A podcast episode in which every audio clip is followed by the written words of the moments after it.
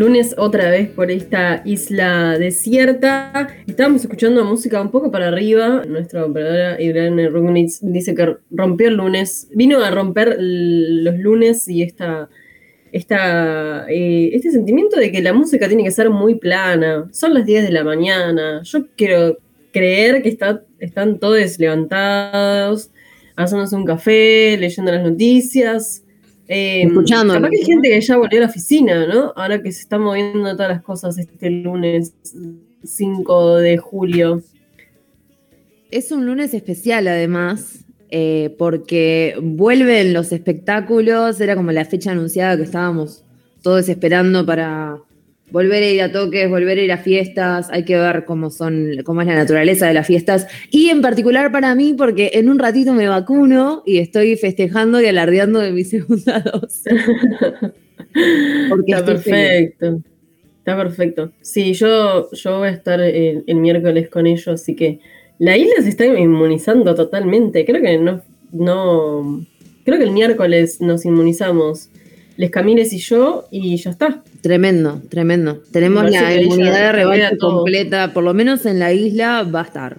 Va a estar. Capaz que ya ahí nos podemos eh, empezar a juntar. Bueno, saludamos también, no, no nos puede hablar, pero la saludamos igual a, nuestra operadora Irene Rugnitz. Buen día, Irene, gracias por esta música de Levante. Buenísimo gracias, porque... Gracias por romperlo, romper los lunes. Exacto. Bien, y con esto damos comienzo a otra jornada en la isla de desierta.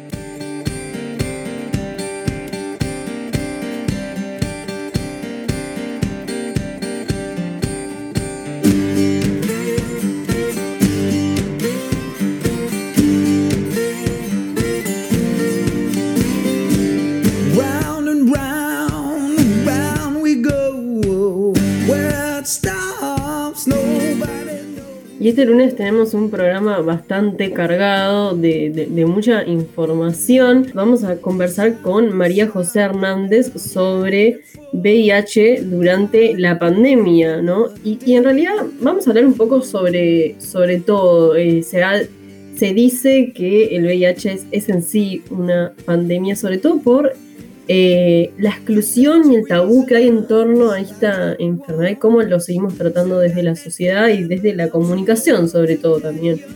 Entonces vamos a hablar un poco sobre ello, un poco sobre cómo se ha tratado este tema durante la emergencia sanitaria con eh, la educadora popular, educadora sexual, música activista María José Hernández. Exacto. Y después más tarde vamos a estar charlando también con Mayorit Guevara, que es periodista nicaragüense, para que nos cuente un poco ahora acerca de la actualidad política de Nicaragua, que está en este momento atravesando un periodo de grandes crisis por, por el gobierno de Daniel Ortega. Así que lo vamos a tener más tarde a las 11.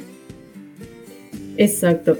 Y luego vamos a conversar sobre las once y media con ni más ni menos que Lilian Celiberti, maestra y activista por eh, los derechos humanos y gran activista feminista, eh, que ha, bueno, ha fundado y ha cofundado eh, Cotidiano Mujer. Así que esto, este es todo nuestro menú bastante, bastante completo, pero antes de todo ello vamos a los principales titulares de esta jornada.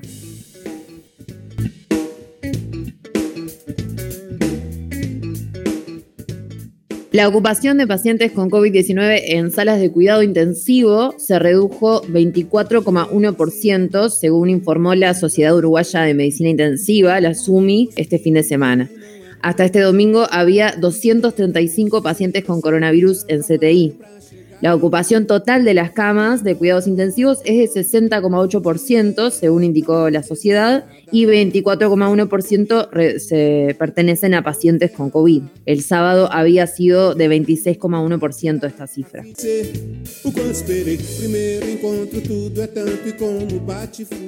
Y como comentábamos, hoy se retoman las fiestas, espectáculos y eventos a nivel nacional luego de un continuo descenso de casos de coronavirus durante un mes. A partir de este lunes 5 quedan habilitadas también las competencias de deporte amateur y las plazas de comida de los centros comerciales. En tanto, las salas de cine reabren a nivel nacional, a excepción de Maldonado, Canelones y Montevideo, que esperarán al 15 de julio. En Montevideo, además, la Intendencia habilitó los eventos al aire libre y la peatonal que comprende la zona de la Rambla, mientras que las salas de teatro, museos y salas de casino dependientes de la comuna no se habilitarán hasta que la situación mejore.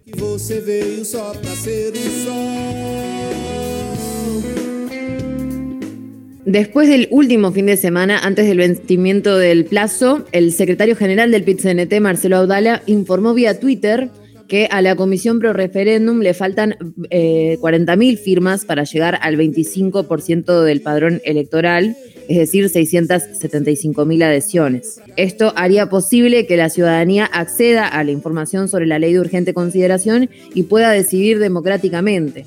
Una hazaña, se puede. Lo que hagas en estos días define, remarcó Abdala.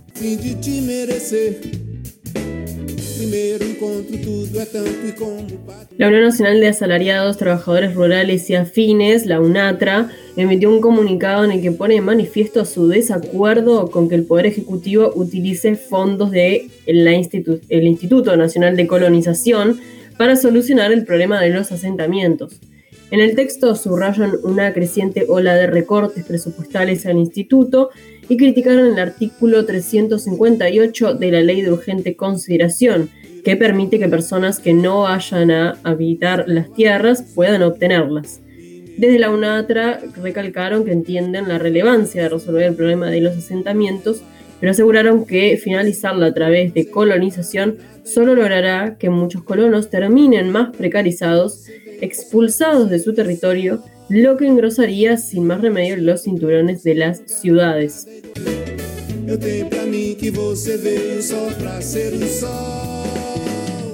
El llamado del Banco República para cubrir 183 puestos de auxiliar de ingreso en el escalafón administrativo para todo el país registró 88.000 inscriptos, una cantidad histórica. El próximo viernes se publicará la lista de preseleccionados que van a tener que realizar un examen, según explicó la gerenta general del Banco República, Mariela Espino. En principio van a ser 182 los puestos a cubrir en el sector administrativo, pero desde el ente aseguraron que en el correr de los meses generarán más puestos de trabajo debido a las vacantes por jubilaciones. La Organización Mundial de la Salud advirtió que la pandemia del COVID-19 está en un momento muy peligroso con la llegada de la variante Delta a 98 países. Ningún país está completamente a salvo, indicó el director general Tedros Adhanom Ghebreyesus en conferencia de prensa, según consignó la agencia EFE. Según dijo, los países que corren mayor riesgo son los que presentan bajas tasas de vacunación y subrayó que la variante Delta, originaria de la India, rápidamente se está haciendo dominante. Y siguiendo en el panorama internacional, cientos de miles de personas se movilizaron este sábado en las principales ciudades de Brasil para pedir la salida del presidente Jair Bolsonaro. El mandatario viene perdiendo popularidad progresivamente, según marcan las últimas encuestas. Las movilizaciones se dan en el marco de la investigación que el Congreso está haciendo sobre la gestión de la pandemia de Bolsonaro, que incluye, entre otras causas, acusaciones por corrupción en la compra de vacunas.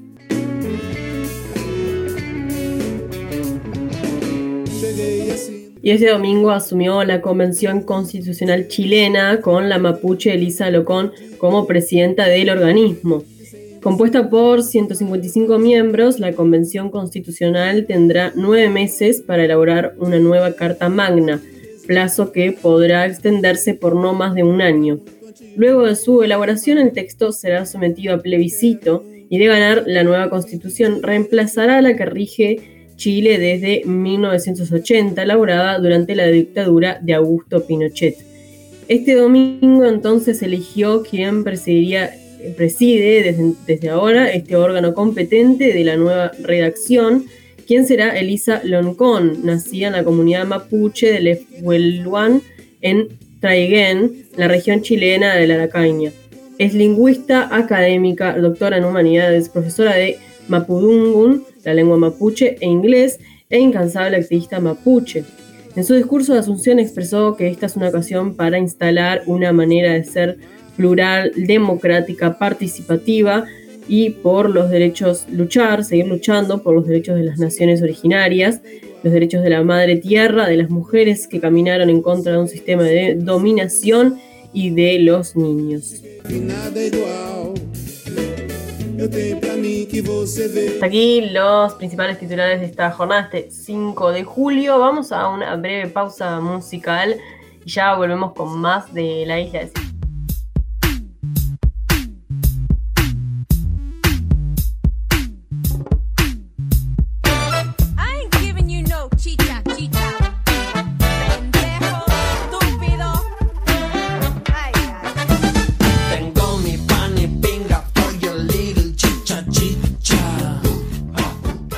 Estamos escuchando Jennifer del Estero de Ilia Kuriaki en De Valderramas. Y recibimos en esta hermosa isla desierta a Camilo Salvetti. Buen día, Camilito. ¿Cómo andan? ¿Cómo andan? Bien acá con un minuto de voz todavía, pero bien, bien. Ah, dejo del clásico. ¿Alguien, sí vio el clásico ayer. Pequeño, el pequeño, la pequeña reserva de la isla que vio el clásico. Eso eh, va a ser la primera división dentro de la isla desierta. Bueno, si querés nos puedes hacer el resumen deportivo de, la La voz ya dice mucho, ¿no? O sea, tu voz ya dice que fue un buen partido. Un apasionado. Ya me imagino ver un partido con Camilo Salvetti.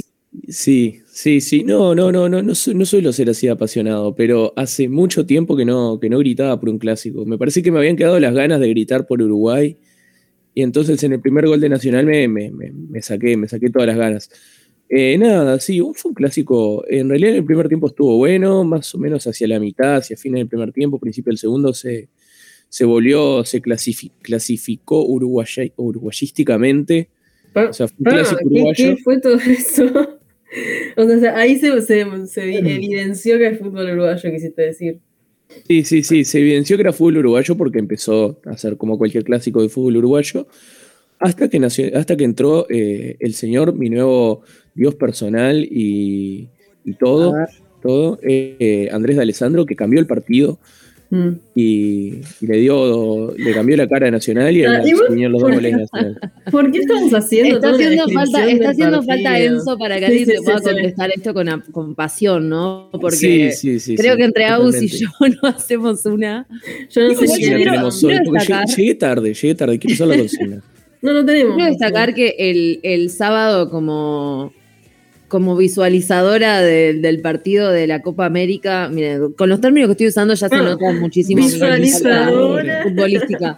Pero qué, fenómeno interesante cuando las personas van a un bar a ver un partido de fútbol eh, relativamente importante, Copa América, cuartos de final, Camilo, corregime si me equivoco. Sí. Y fue todo un fenómeno para mí, realmente me resultó ¿Nunca muy lo habías hecho? Eh, hacía muchos años, eh, esto es un desastre, hacía muchos años que no miraba un partido de fútbol entero. Ajá. Y, y nada, y me gustó, pero sobre todo el hecho de, ver a la gente relacionarse y gritar y emocionarse y usar camisetas celestes y, no, y que no les importa hacer el ridículo.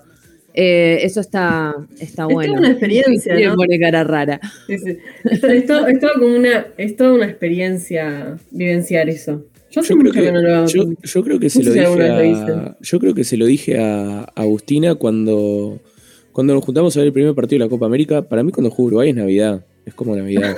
No sé, me siento así. Un niñito Navidad.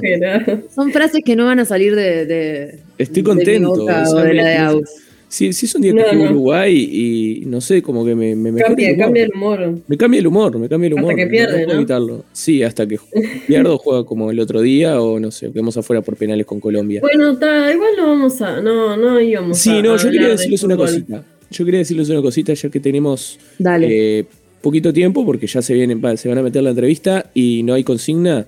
Mm. Eh, vi que sacó un libro Viviana Canosa. Bueno, vamos a Viva el amor. por favor. ¿Cómo se llama? ¿Cómo se llama? Viva el amor.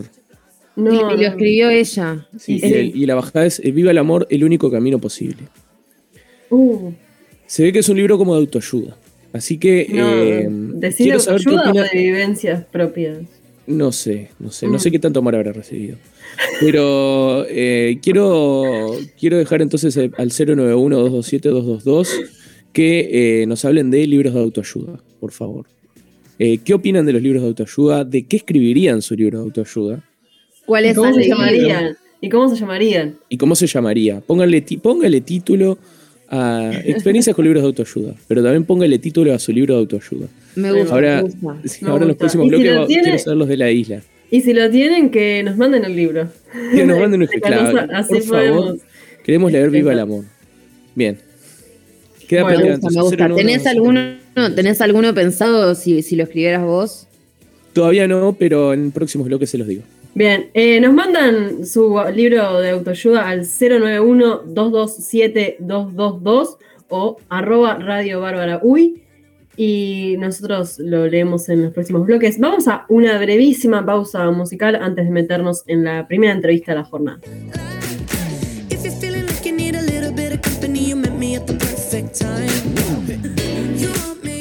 Durante la emergencia sanitaria, las consultas y procedimientos médicos se paralizaron o enlentecieron.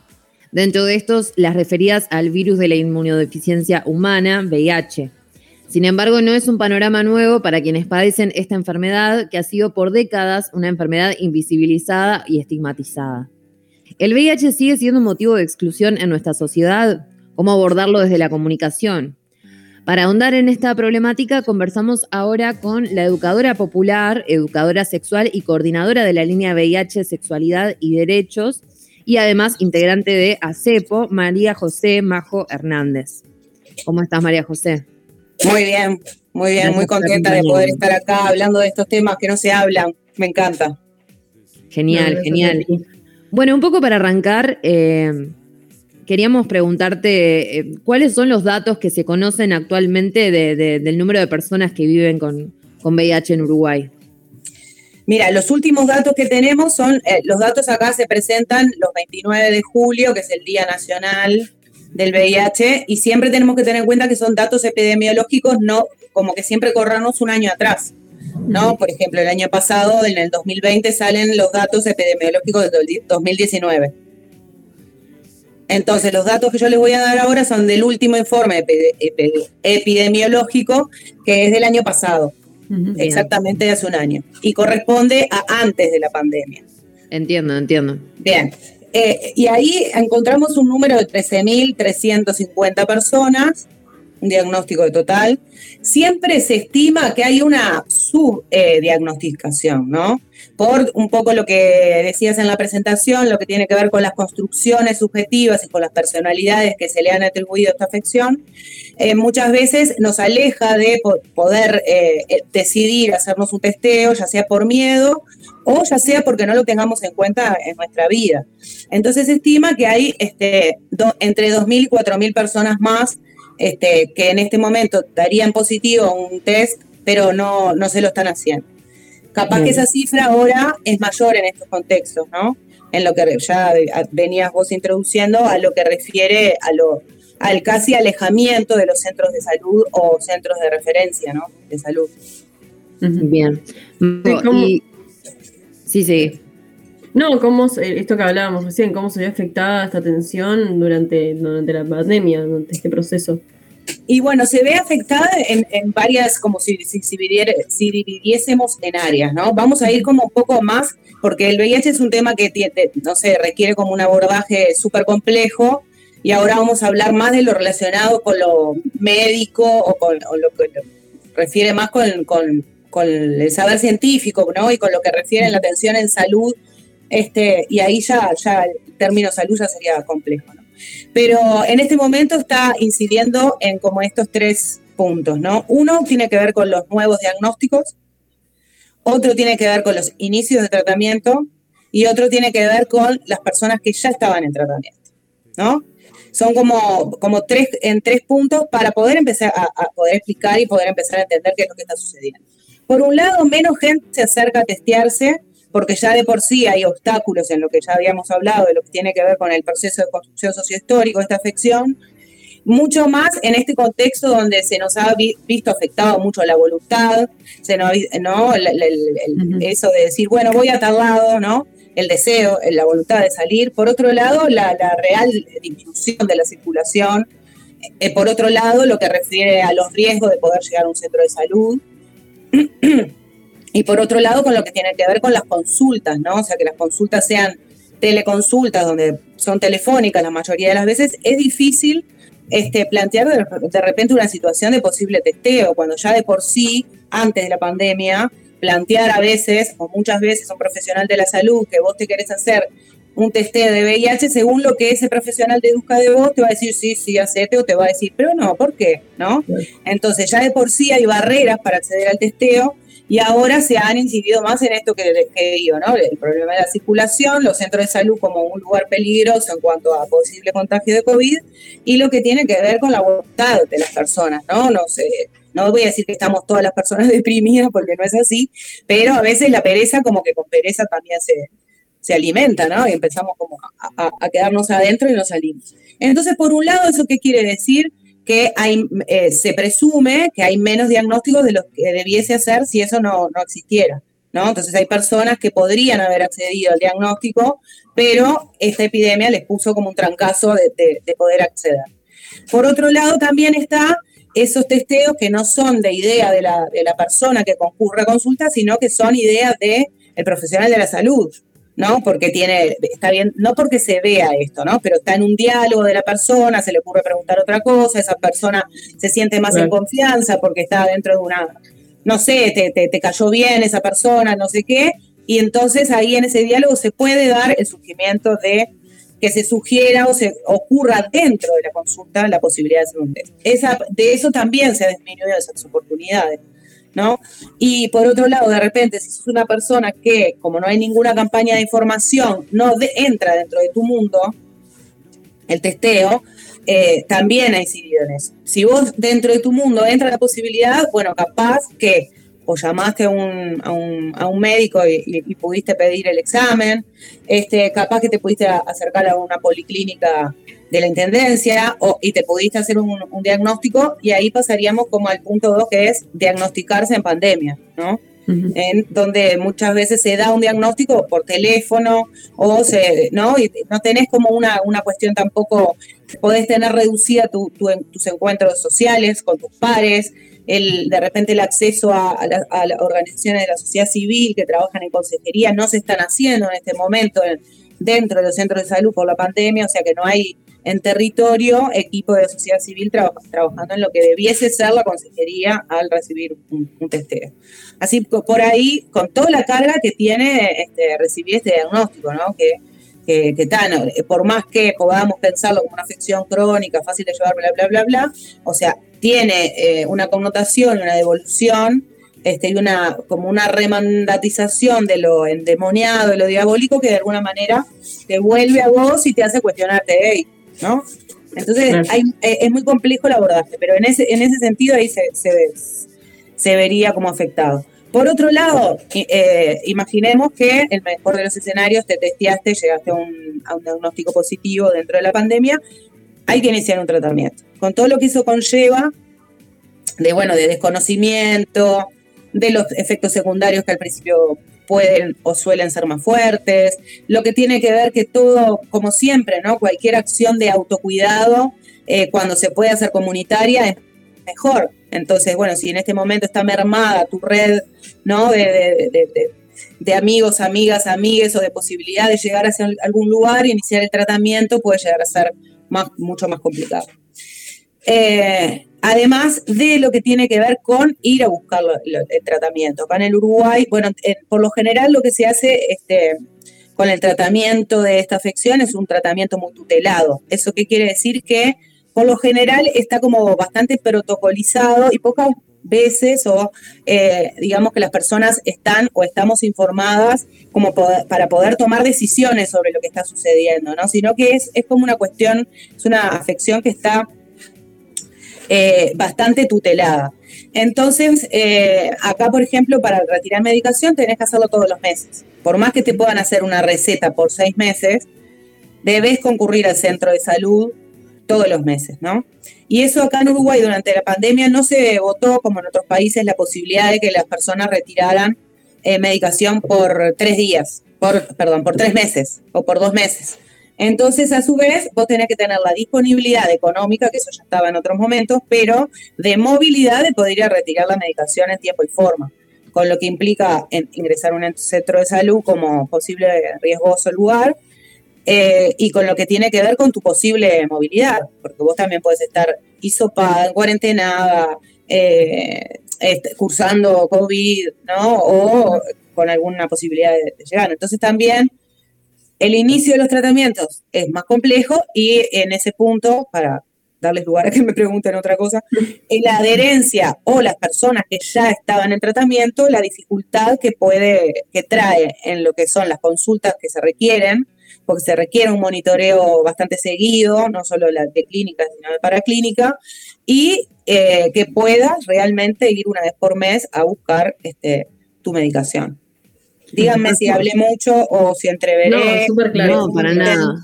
Bueno, bien. Majo, vos hablabas eh, los últimos datos, o sea, el, último informe oficial que hay entonces es de, de, de pre-pandemia. Se puede presumir entonces, por lo que estás diciendo, que, que en la pandemia ese, ese subregistro podría eh, agrandarse, digamos. Podríamos asumir que, que la pandemia pudo haber dificultado para que más personas que lo normal no se estén haciendo el testeo. Sí, son hipótesis que desde la sociedad civil y desde los lugares que participamos, que también muchas veces nos encontramos, como por ejemplo en la CONACIA o en algunas reuniones eh, de estrategia de la sociedad civil, también con parte de la comunidad científica y dialogamos acerca de estas cosas. Y sí, podríamos predecir o hipotetizar que aumentaría ese subregistro y hay un promedio más o menos de testeos por año hace desde el 2013 de cercano aproximado a mil, a mil, entre 900 y mil casos por año. ¿no? Que se diagnostican. ¿Casos diagnosticados o personas que se hacen la, prueba? Casos diagnosticados. Ahí está. Casos con prueba positiva, ¿no? Más o menos, ¿no? Este, te tiro un aproximado, pero se ha mantenido eso, ha subido un poquito, bajado un poquito, bueno. Entonces, también este, otra hipótesis es que ese número disminuya ¿no? Pero no porque haya disminuido los casos, sino por una disminución de testeo, que también es, por eso los datos a veces son, sí, son importantes, pero también se deben leer eh, bajo determinados contextos, ¿no? Porque, no sé, por ejemplo, también eso de... de, visualizando las barreras, como señalaba hoy. Claro, claro, claro, exactamente. O pensar de repente que más eh, varones, ¿no? Que tienen relaciones con otros varones, eh, tienen mayor diagnóstico positivo, también es, una hipótesis, pero también es una hipótesis pensar que se testean más, porque como hay un mito, ¿no? De, que de alguna manera entra en su mundo de posibilidades, alguna vez alguien le habló del tema, pero digo, son cosas que uno puede hipotetizar cuando uno hace un trabajo transdisciplinar y puede mirar de, forma compleja esta afección. Vos decías que los, que los informes se cierran a julio, así que eh, en julio de este año tendríamos datos de 2020, por ejemplo, el primer año de pandemia. Exacto. Exacto. Habrá que ver entonces qué dicen los datos. Habrá que ver qué dicen los, gatos, los gatos, digo. No, los datos, y por cualquiera. No, y por otro lado, en esto de, qué pasa con la vida sexual de las personas en situación de pandemia, ¿no? Cuando, yo qué sé, supuestamente la burbuja, bueno, se, se ¿qué, hace la gente? No coge más, coge solo con su burbuja, eh, se respetan los protocolos, ¿qué pasa? Y bueno, nosotros podemos saber, en relación a la gente que llama y tiene este, alguna, algún dato personal como para hacerse testeos, muchas veces en esos relatos nos damos cuenta que se sigue teniendo relaciones sexuales con personas desconocidas, ¿no? O sea, más allá de, lo que es los protocolos y la pandemia, siempre la vida de la gente es la vida de la gente, ¿no? Este, y eso lo podemos encontrar más en personas jóvenes que en personas mayores de 50 años, donde de repente sí eh, mantienen, digamos, encuentros sexuales con otra persona dentro de su burbuja, ¿no? Aunque eso de repente, no, no estoy hablando de su familia, digo de su burbuja, ¿no? Capaz que eso le ha traído relaciones con alguien que no pensaba tener, pero digo, dentro de su burbuja, ¿no? Son como cosas que hemos visto en relación a las consultas que la gente tiene. Sí, ahí impera el tema del cuidado y el conocimiento que hay sobre este tema, ¿no? Algo que también señalabas tú es que eh, no hay campañas comunicacionales propicias eh, sobre este tema y cómo, cómo sobrellevarlo, ¿no? ¿Cuánto falta para ello? O sea, ahí es un gran debe desde, desde donde, desde las instituciones. Eh, y ahí es un gran debe en primer lugar del Estado, ¿no? Claro. En primer lugar del Estado, y, y, eso no, no, no, se duda, para mí no se duda. Por otro lado, la sociedad civil sí ha, tratado de incidir, este, ay, no me acuerdo la frase que van a poner este año. Cuando la vean, la veremos ahora hablamos, porque si no, ocuparíamos todo el programa. Después, cuando la recuerde, me invitan de nuevo si quieren. Porque muchas veces también cuando el Estado sale a comunicar, a veces sale a comunicar desde la persona que está ocupando el cargo y su sistema de creencias, valores, etcétera, ¿no? Eso también pasa muchísimo. Este, eh, eh, ¿Por qué? ¿Por qué este gran silencio? Bueno, hoy si lo pensamos en la pandemia, indudablemente que hay otro virus vedette y que de alguna manera se ha llevado toda la atención, toda la inversión en investigación y lo que sea, ¿no? Eso tal, lo podemos comprender. Pero eso pasa hace poquito tiempo. ¿Por qué hay un gran silencio desde cuándo se dejó de, cuándo se empezó a callar, ¿no? Entonces al principio tenemos sí una comunicación eh, desde el lado del paradigma del terror, del miedo, ¿no? Y, muy bueno, este, de alguna manera, desde un punto de vista muy homofóbico, muy, muy parado en una sexualidad hegemónica, muy poniendo a la mujer en el lugar de, pecadora cuando aparece, ¿no? De, digo entre comillas, pero que sé que no me ven, de prostituta, ¿no? De, de mujer endemoniada. Eh, me fui un poquito con la mujer endemoniada, no sé, para... sí, que hay un gran... Ah, bueno, entonces al principio parecía, no sé si ustedes son personas jóvenes, me parece, pero eh, aparecía eufemismos, ¿no? Como ejemplo un tipo que, se metía al agua y se ponía un, traje de neopreno, ¿no? Entonces, eh, para, para, para cuidarte del SIDA, entonces, está, imagínate a lo que se apelaba, o sea, no se podía hablar de, de lo que eran, bueno, las prácticas que transmiten el, virus, ¿no? Es decir, bueno, está, si usted va a tener un encuentro sexual así. Entonces, ¿qué se construye a, partir de, del, mismo virus, ¿no? Y cómo se cuenta, qué se cuenta de, nosotros mismos, de nosotras mismas, este, qué prehistoria sexual se puede hacer cualquiera. Si, si, yo digo que tengo un diagnóstico positivo, seguramente la gente va a empezar a armar como una prehistoria sexual mía, ¿no? Como de alguna manera que eh, eh, otra persona si dice otra cosa, ¿no? Entonces, al principio se salió con esa, ¿no? Con el castigo, bueno, podemos encontrar en otros países publicidades en que aparece como una, escenas pornográficas, heterosexuales, por supuesto, y después, al final, tipo, chan, chan, chan, chan, chan, el que está, este, digamos, cogiendo a la mina es Hitler o Franco, ¿no?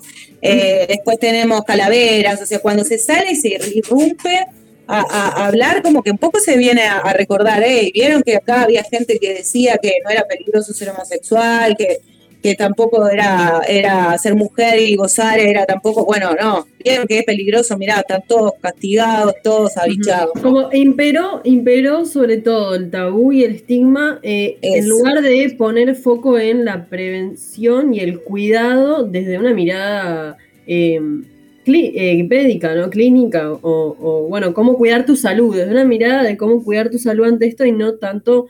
y aparte del lugar del goce, ¿no?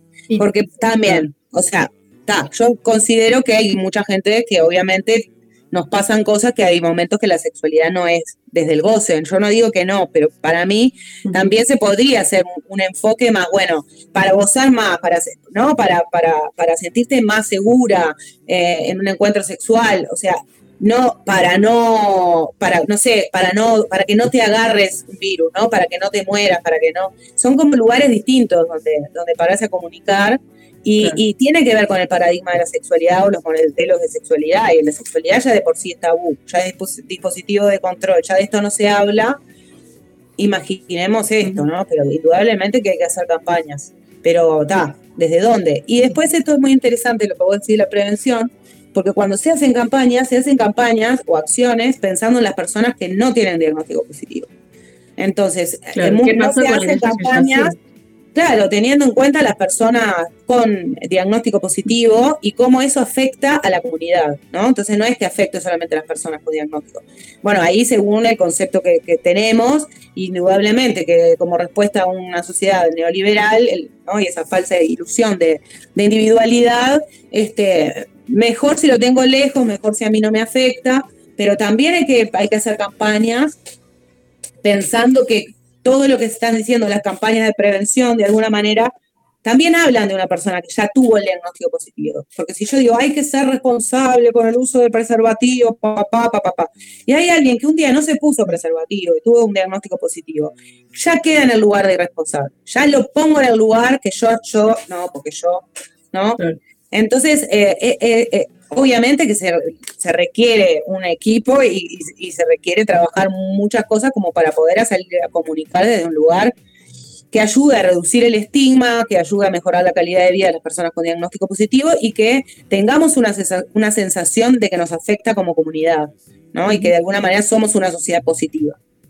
Acá estamos hablando de, dos cosas. Por un lado, los estigmas que, se dan socialmente eh, frente al VIH y por, el otro, y por otro lado, el abordaje que hace el Estado de esta enfermedad y cómo, cómo trabaja en pos de combatir estas ideas. ¿Cómo ves eh, cómo lo aborda Uruguay frente quizá a la legislación que existe o a las formas de, enfrentar campañas mediáticas y demás en otros países? Eh, mira, la situación en otros países es, en lo que refiere al acceso a la medicación, en lo que refiere, es, mucho peor que acá, ¿no? Acá este, hay acceso a la, medicación, si bien eh, tendríamos que hablar de qué está pasando en, en estos últimos años, ¿no? En este último año y medio, donde sí han cambiado muchas cosas, ¿no? Eh, donde sí hay falta de stock, ¿no?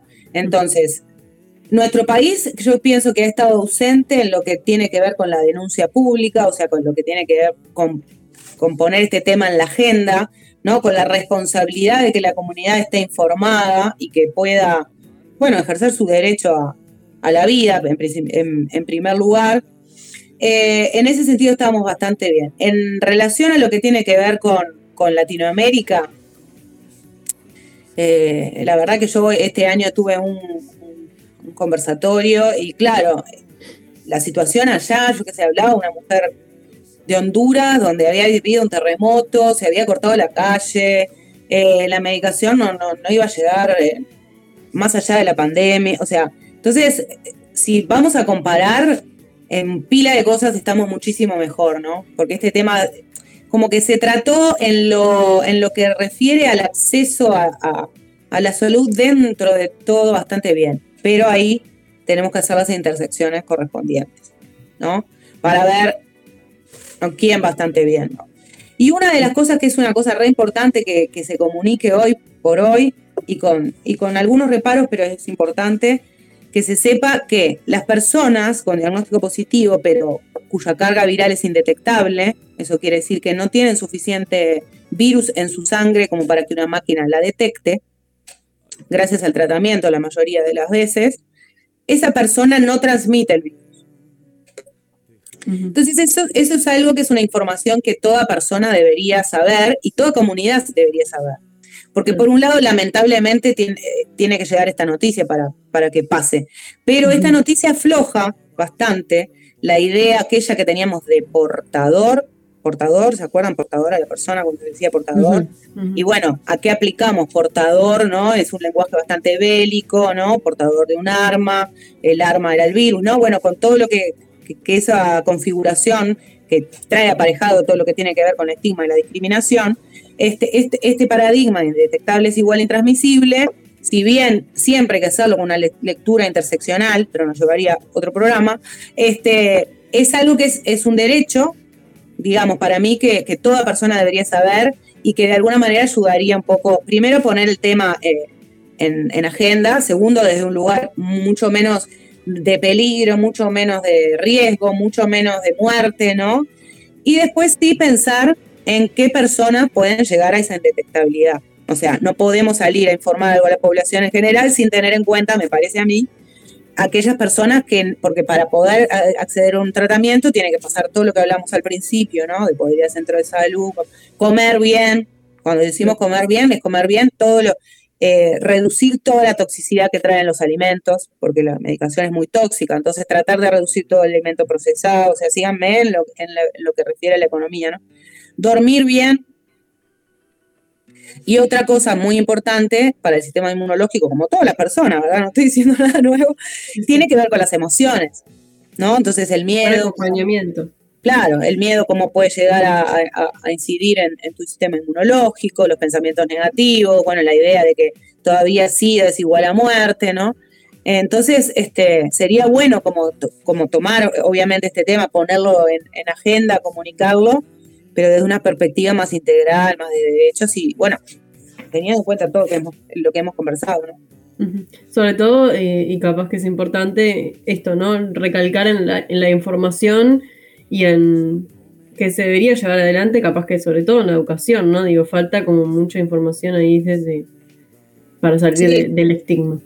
Sí, y ahí esa educación debiese ser desde una perspectiva integral, de educación sexual integral, y no esa que capaz que es la que más conocemos de una persona que cae así cual paracaídas en una institución educativa cuando tenés más o menos 10, 11 años, 12, 13, a decirte los métodos anticonceptivos que hay y hablarte del VIH y poner un preservativo en una banana. Esto es una, caricatura, pero capaz que todos podemos encontrar en nuestra vida una intervención de este tipo. Y después también, este, antes de que terminemos, me gustaría como pensar en qué personas también estamos pensando cuando hablamos de, salud sexual y lo que ha afectado también en lo que refiere a, a la pandemia, a la atención de personas que realizan trabajo sexual, ¿no? Donde de repente tienen que estar dos semanas sin trabajar porque no, no hay atención en policlínica para lo que precisan. Eh, la falta de acceso a lo que es el PrEP, ¿no? que el PrEP es la profilaxis eh, pre-exposición, ¿no? O sea, es un, un, tratamiento médico que eh, farmacológico yo puedo hacer para no tener transmisión de VIH en el encuentro que vaya a tener. Y, y bueno, que esto no, no, no, está hoy como protocolizado y ha sido muy difícil para muchas personas que, trabajan en, lo que refiere al campo de trabajo sexual y a la atención de su salud, que además eh, las necesitan para poder trabajar. Entonces también, bueno, que eh, eh, relacionado con las ITS, ¿no? Por eso lo traigo, porque a veces como que nos viene un imaginario de personas y bueno, está bueno traer como aquellas personas que no nos imaginamos y, y a veces es re difícil acceder a la salud, o primero por la pandemia y segundo porque de repente llegan a preguntar algo que hace que el sistema de creencias y de valores de las personas se reactive y pongan también un bloqueo a lo que es el acceso. María José Hernández, eh, educadora popular, educadora sexual y, e integrante de Asociación de Ayuda al Cero Positivo. Muchas gracias, Majo, por, por acompañarnos esta mañana. No, gracias a ustedes y gracias por poner este, este tema, sacarlo del, del closet. No, a las órdenes, un placer. Bueno, cuando ustedes quieran, hasta luego.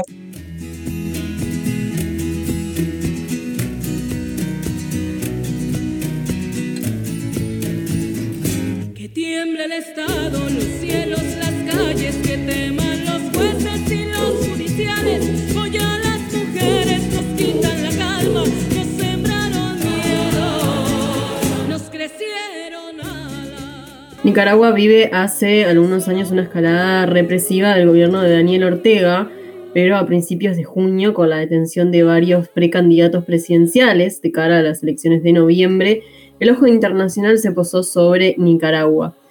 ¿Qué es lo que está pasando? ¿Cuáles son los argumentos que se esgrimen desde el gobierno? ¿Cómo lo vive la sociedad? Bueno, para conocer más en profundidad esta realidad, es que estamos ahora en contacto con la periodista nicaragüense exiliada en España en este momento, fundadora del medio digital La Lupa, Marjorit Guevara. Marjorit, muy buenos días, muchas gracias por tu tiempo aquí en la isla desierta. Hola, un gusto saludarlas a todas y a todos. Un placer. Capaz que comenzar con cómo se, presentaba el mapa político de cara a las elecciones de, noviembre, pero antes de, esta, de estos sucesos, de estas últimas detenciones. A ver, eh, antes de estas detenciones que se eh, registraron, en realidad no son detenciones, yo prefiero llamarlas secuestros porque eh, legalmente pues se, se han eh, aprobada un entramado de leyes eh, por parte del régimen de Daniel Ortega y Rosario Murillo, en el que el único fin, ¿verdad?, es con estas leyes, son cuatro leyes, un paquete, que el único fin con estas leyes que se aprobaron entre diciembre y enero del 2019, 2020, 2021, perdón, era eh, criminalizar a toda voz eh, que hiciera oposición, a toda voz disidente. Y entre estas voces tenemos a estas personas que eran aspirantes a candidatos presidenciales, de hecho, porque hasta el momento no se había logrado eh, una unidad entre, las entre estos personajes de oposición. Sin embargo, pues sonaban eh, muy fuerte algunos nombres como el de Cristiana Chamorro y como el de eh, Félix Maradiaga, que eran personas, ¿verdad?, que tenían bastantes fuerza, digamos, en, el electorado, por decirlo de alguna forma.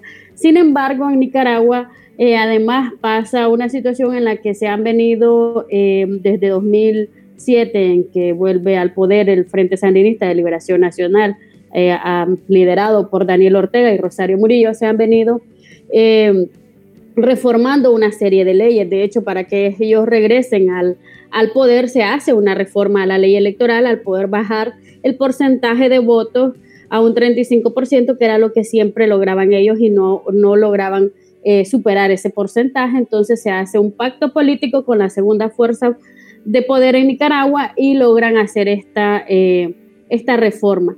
Luego de esto se vino reformando la constitución hasta poder eh, tener la posibilidad de reelegirse cuantas veces quieran, ¿verdad? Y eso es lo que estamos viendo ahora, porque ya esta sería la tercera elecciones presidenciales a la que Daniel Ortega, con más de 70 años, estaría aspirando para eh, lograr eh, nuevamente quedar en la presidencia. Sin embargo, eh, las leyes que como se han venido reformando tampoco te permitían y no le permiten a los partidos políticos inscribirse en la inscripción popular.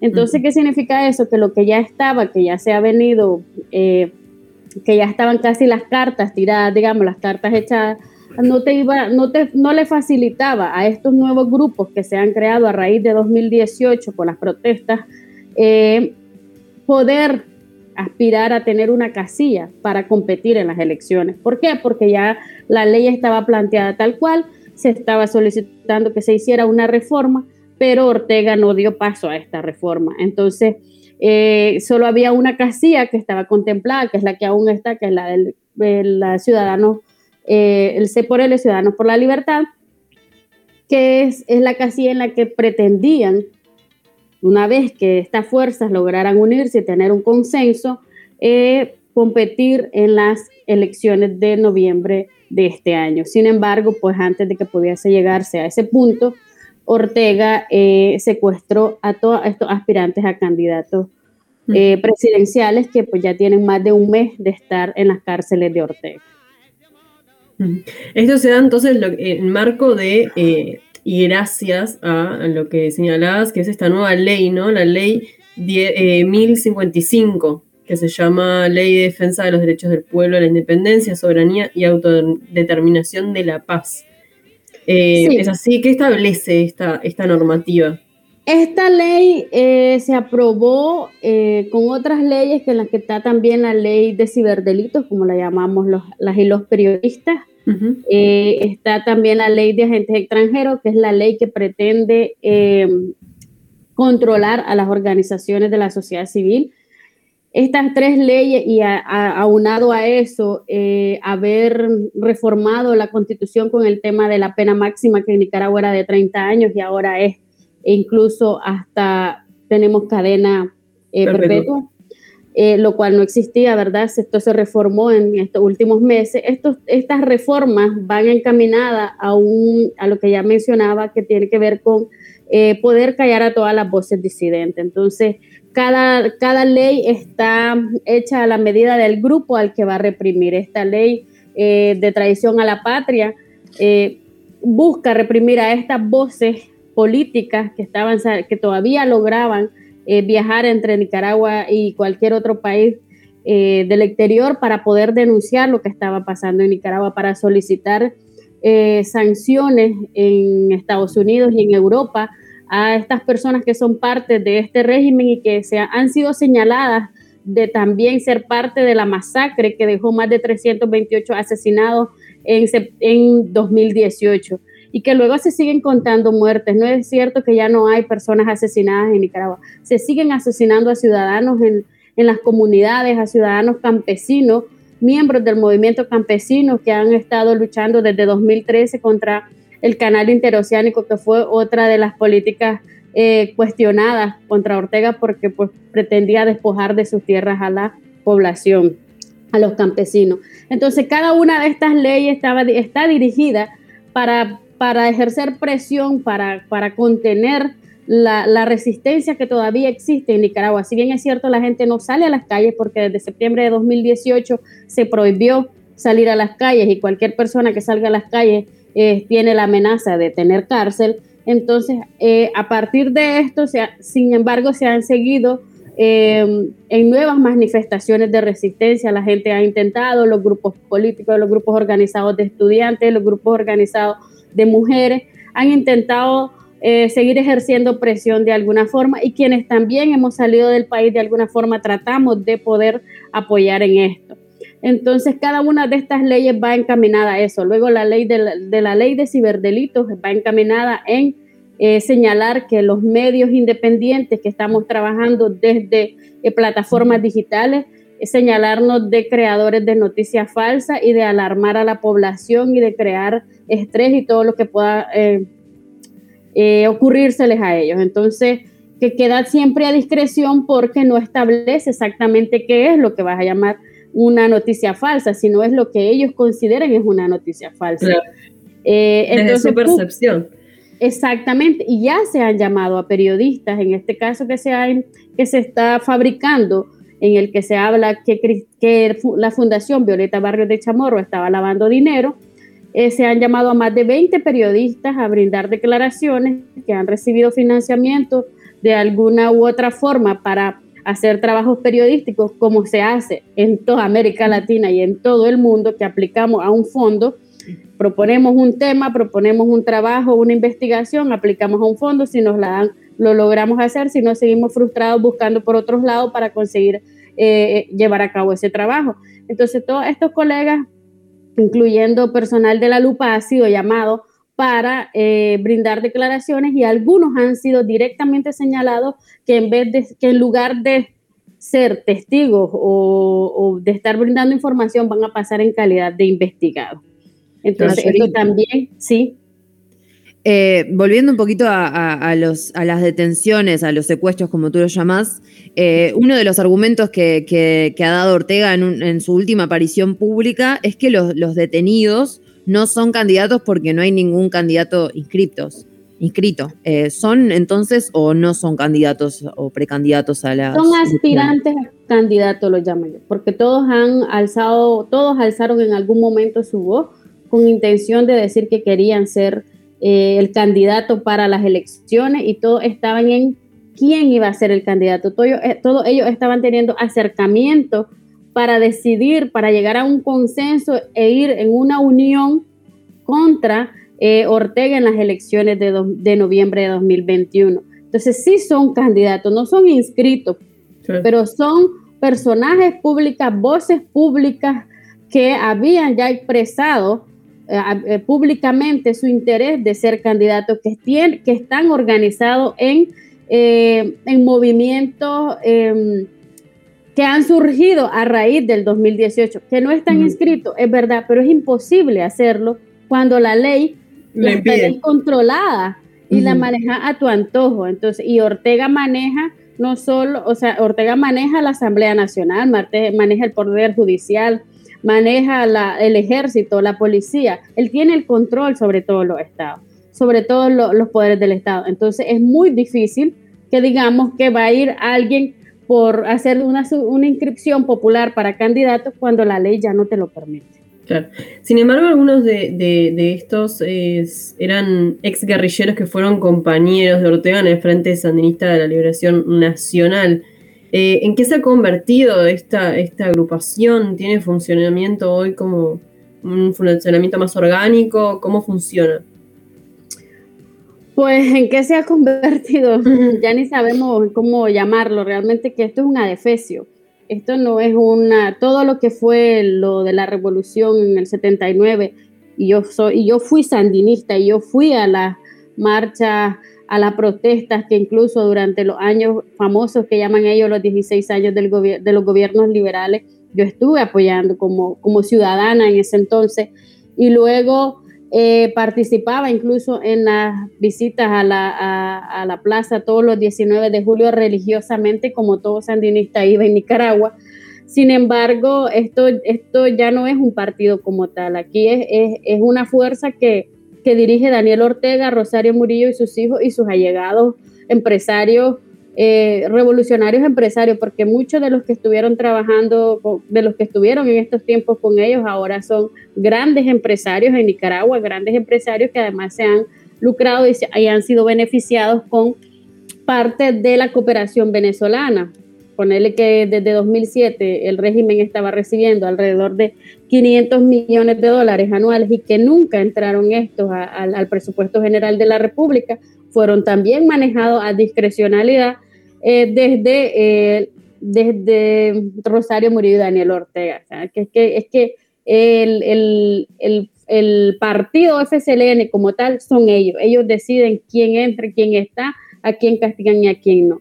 Y estos comandantes que han sido encarcelados son disidentes del Frente Sandinista que crearon el movimiento renovador sandinista ya desde, eh, desde los años 90, cuando ya el Frente Sandinista perdió las elecciones frente a Violeta Barrios de Chamorro y han sido críticos, desde esos años han venido siendo críticos con lo que estaba sucediendo en Nicaragua y lo que estaba sucediendo en Nicaragua y que ya se venía anunciando era que, que se estaba concentrando el poder solo en Daniel Ortega y Rosario Murillo y eso es lo que tenemos actualmente en Nicaragua. Por eso yo también suelo eh, decir que lo que hay en Nicaragua no es una, y que no podemos reducirlo a una lucha entre izquierda y derecha, porque esto no es una lucha entre izquierda y derecha. Esto es una lucha por democracia, por libertad, por derechos humanos. La, la mayor parte de los derechos básicos la gente los tiene eh, limitados y tenés la amenaza no solo de cárcel, te, te hostigan la gente que no está presa en las cárceles, está en sus casas y si es una voz disidente, tiene una patrulla policial que dice usted no tiene permiso de salir, usted no puede salir. Y te están grabando en video y te están asediando y te están amenazando y te dicen, por ejemplo, las, hace unos varios días hay una persona que está desaparecida en un departamento y a esta persona, su familia está llegando a la policía a querer obtener información porque llegaron unos hombres a sacarlo de la casa diciendo que eran de la policía y que les dijeron, si siguen viniendo a ustedes también las vamos a meter presa. Entonces, a ese nivel está la situación en Nicaragua, donde eh, no hay ningún, ninguna libertad, ninguna legalidad, no podés acudir a, las autoridades porque las autoridades las controlan ellos mismos. Mayorit, dirías entonces que ¿qué le queda entonces de sandinista al gobierno en este momento? Yo creo que nada yo creo que aquello que, en aquellos años, aquel, aquella esencia del bienestar para el pueblo, solo es el discurso, porque desde que volvieron al, poder se viene hablando de arriba los pobres del mundo y que los pobres van a ser presidentes, pero, pero los pobres nunca han sido presidentes, los pobres siguen siendo pobres, ahora hay más pobres que antes. Entonces, de, de, esa esencia, de esa esencia no queda nada, solo el discurso la sigla, el discurso también trasnochado de acusar a todo mundo de, imperialista, de que no financia la CIA. A mí no me ha financiado la CIA nunca. De, decir a cada uno de los periodistas, nos llaman asesinos.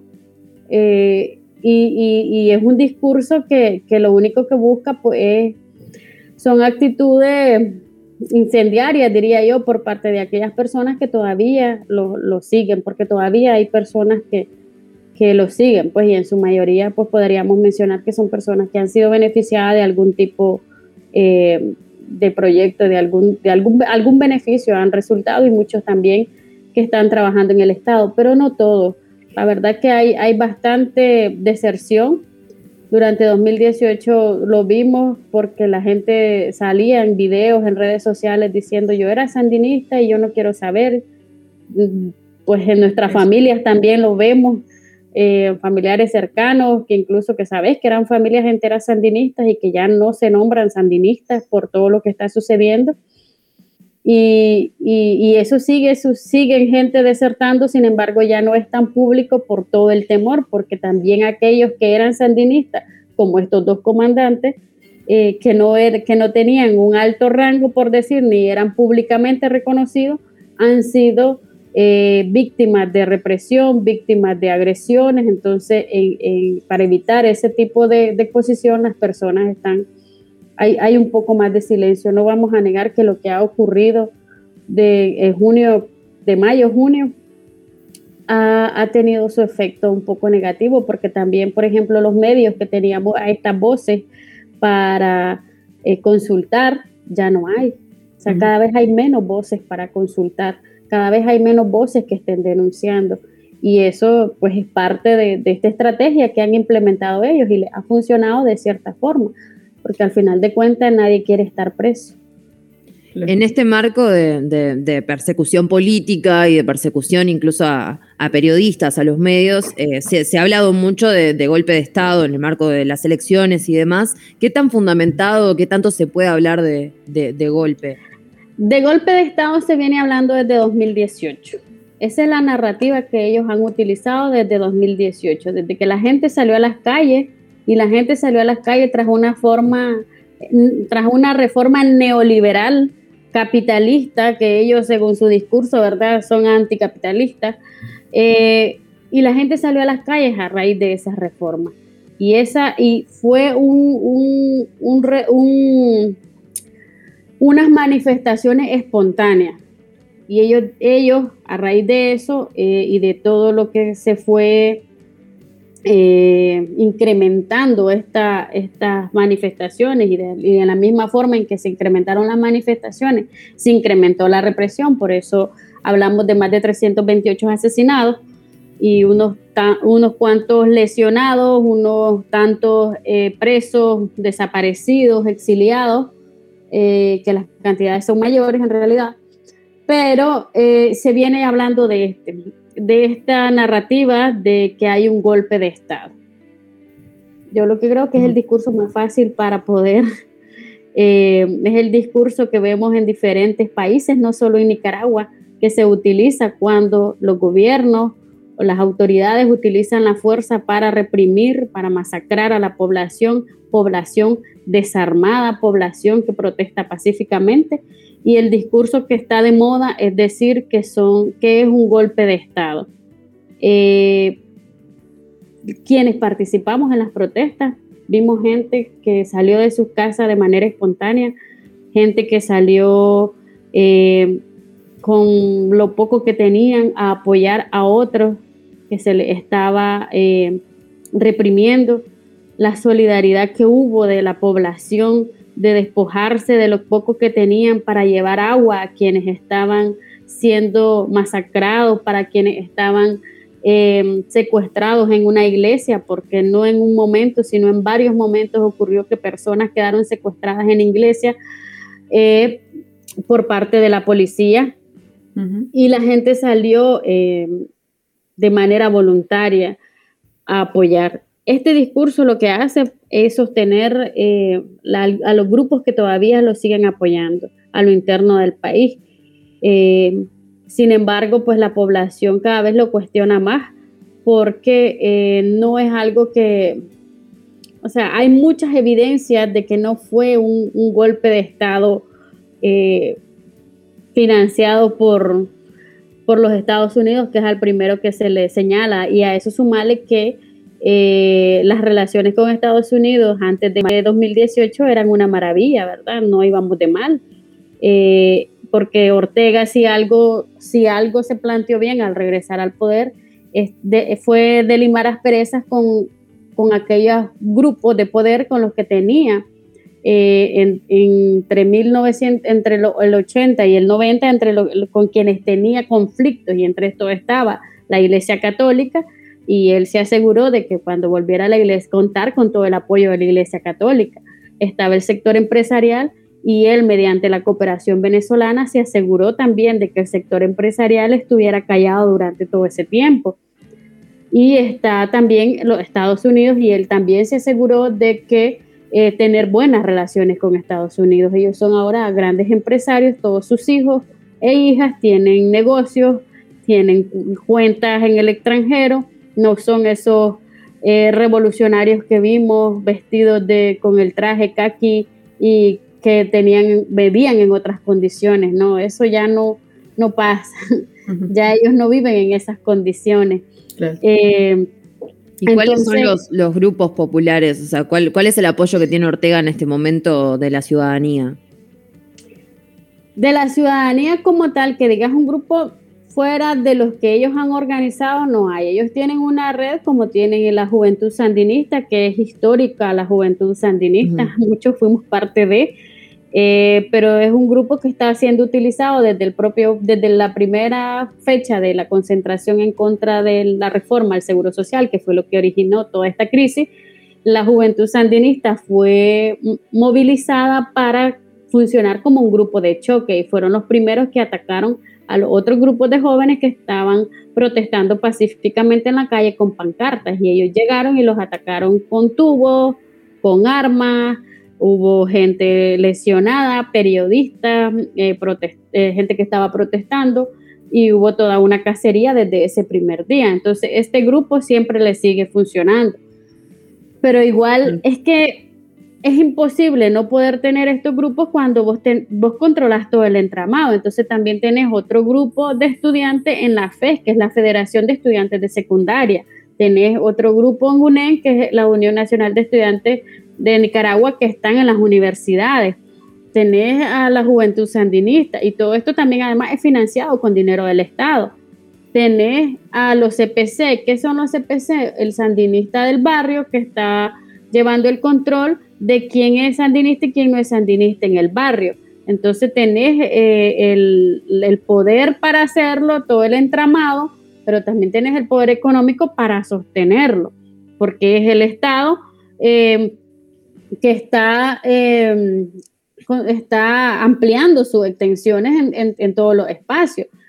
De hecho, hasta, hasta hace poco, la semana pasada, para el Día del, Orgullo de las Personas LGBTIQ, hablaba con una compañera que está exiliada, trans, mujer trans, y hablábamos incluso en ese momento de cómo el, régimen, desde que llegó al, al, poder, intentaron también robarse esta, esta, esta expresión, digamos, que tenían para los 28 en las calles y luego vos no ves políticas en favor de las personas LGBTIQ.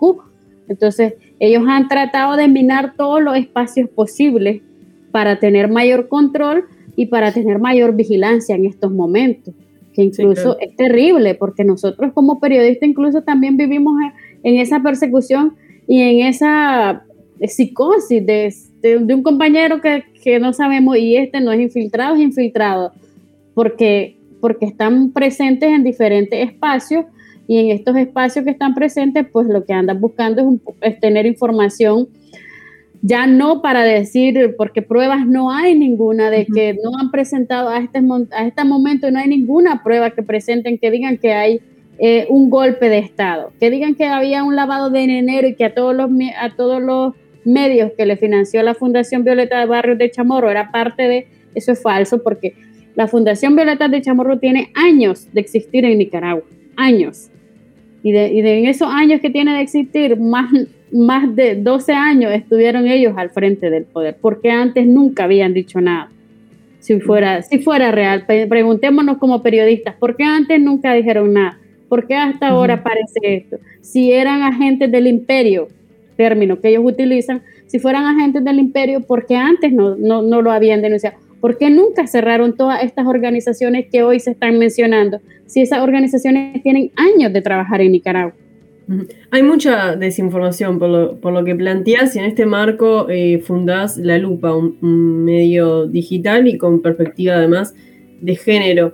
Em, ¿Cómo surge? ¿Por qué? Lo, lo, haces, lo fundás ya desde el exilio, ¿cómo eh, o por qué consideras importante implementar la perspectiva de género en esta, ante esta situación?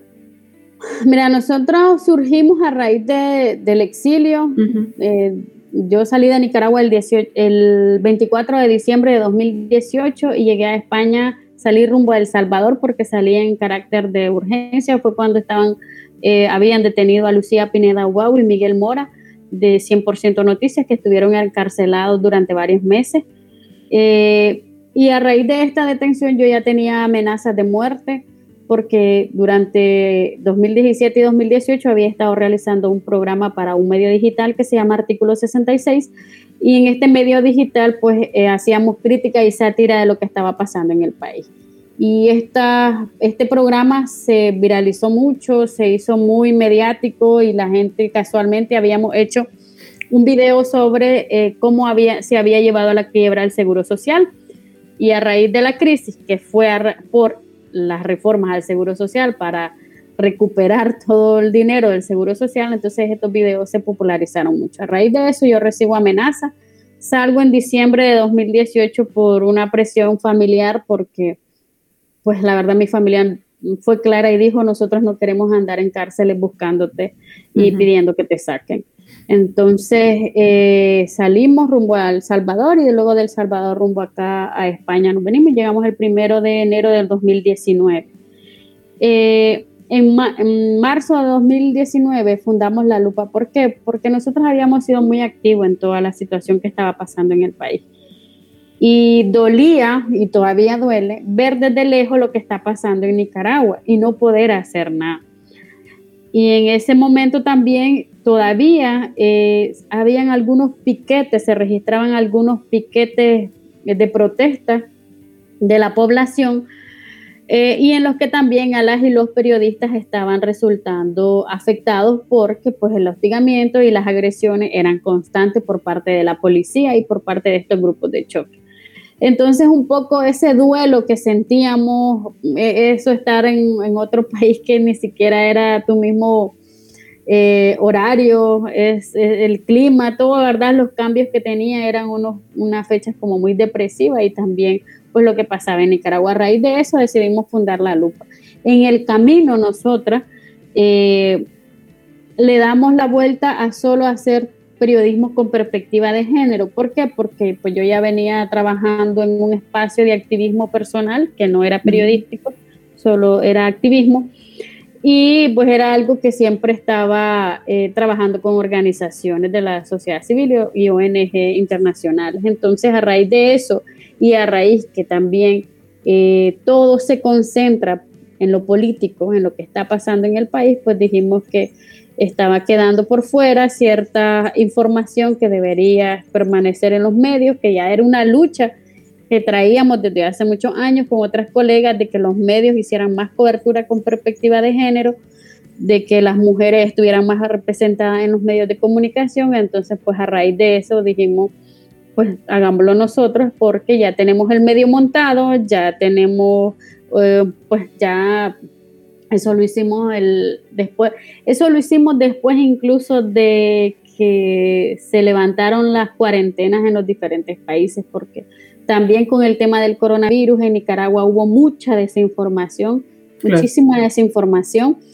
Eh, como no hubo tampoco medidas que se tomaran por parte del régimen, más bien se llamó a más de 500 actividades multitudinarias eh, de recreativas o de ocio y algunas políticas para demostrar que estaban unidos frente a lo que seguían llamando, ¿verdad? O lo que siguen llamando un golpe de Estado.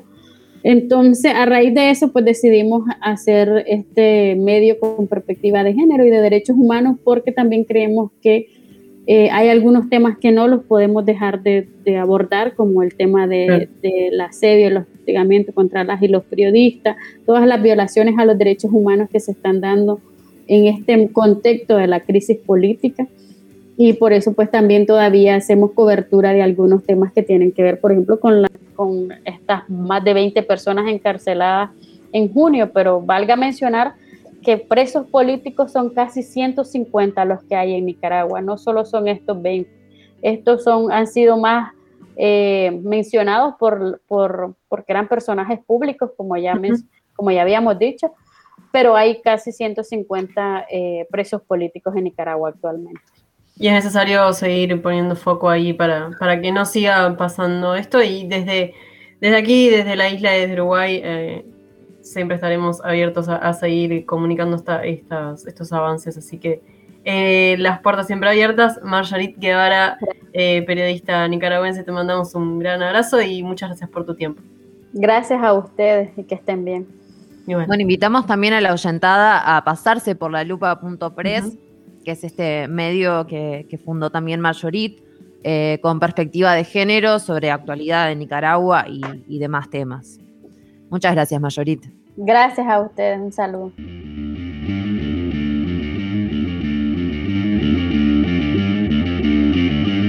Un día voy a hacer otra distinta. Voy a hacer cosas que sobre feminismos, luchas colectivas y colectivizar demandas, así como sobre democracia, comunicación, incluso ecología. Es que queremos conversar ahora con la maestra presa política durante la dictadura cívico-militar, activista feminista, cofundadora de la articulación feminista Mercosur y del colectivo eh, feminista Dafnias, coordinadora de Colectiviano Mujer y ciudadana ilustre, incluso, Lilian Celiberti. Muy buenos, días. Buenos días. Muchas gracias por estar aquí en la Isla Desierta. No, encantada, encantada de conversar con ustedes. Un placer. Eh, días atrás se cumplieron 48 años del golpe de Estado y, tú sos una, activa feminista eh, ahora, aún luchando por, estas demandas. Y algo que Ana Laura de Giorgi señalaba en su libro Historia de un amor no correspondido, Feminismos e Izquierda, es que las experiencias del exilio, incilio y detención impactaron de forma diferente los procesos de emancipación de las mujeres y en esto de comenzar a, colectivizar las demandas y, luchar eh, desde el feminismo. Tú viviste dos de estos procesos.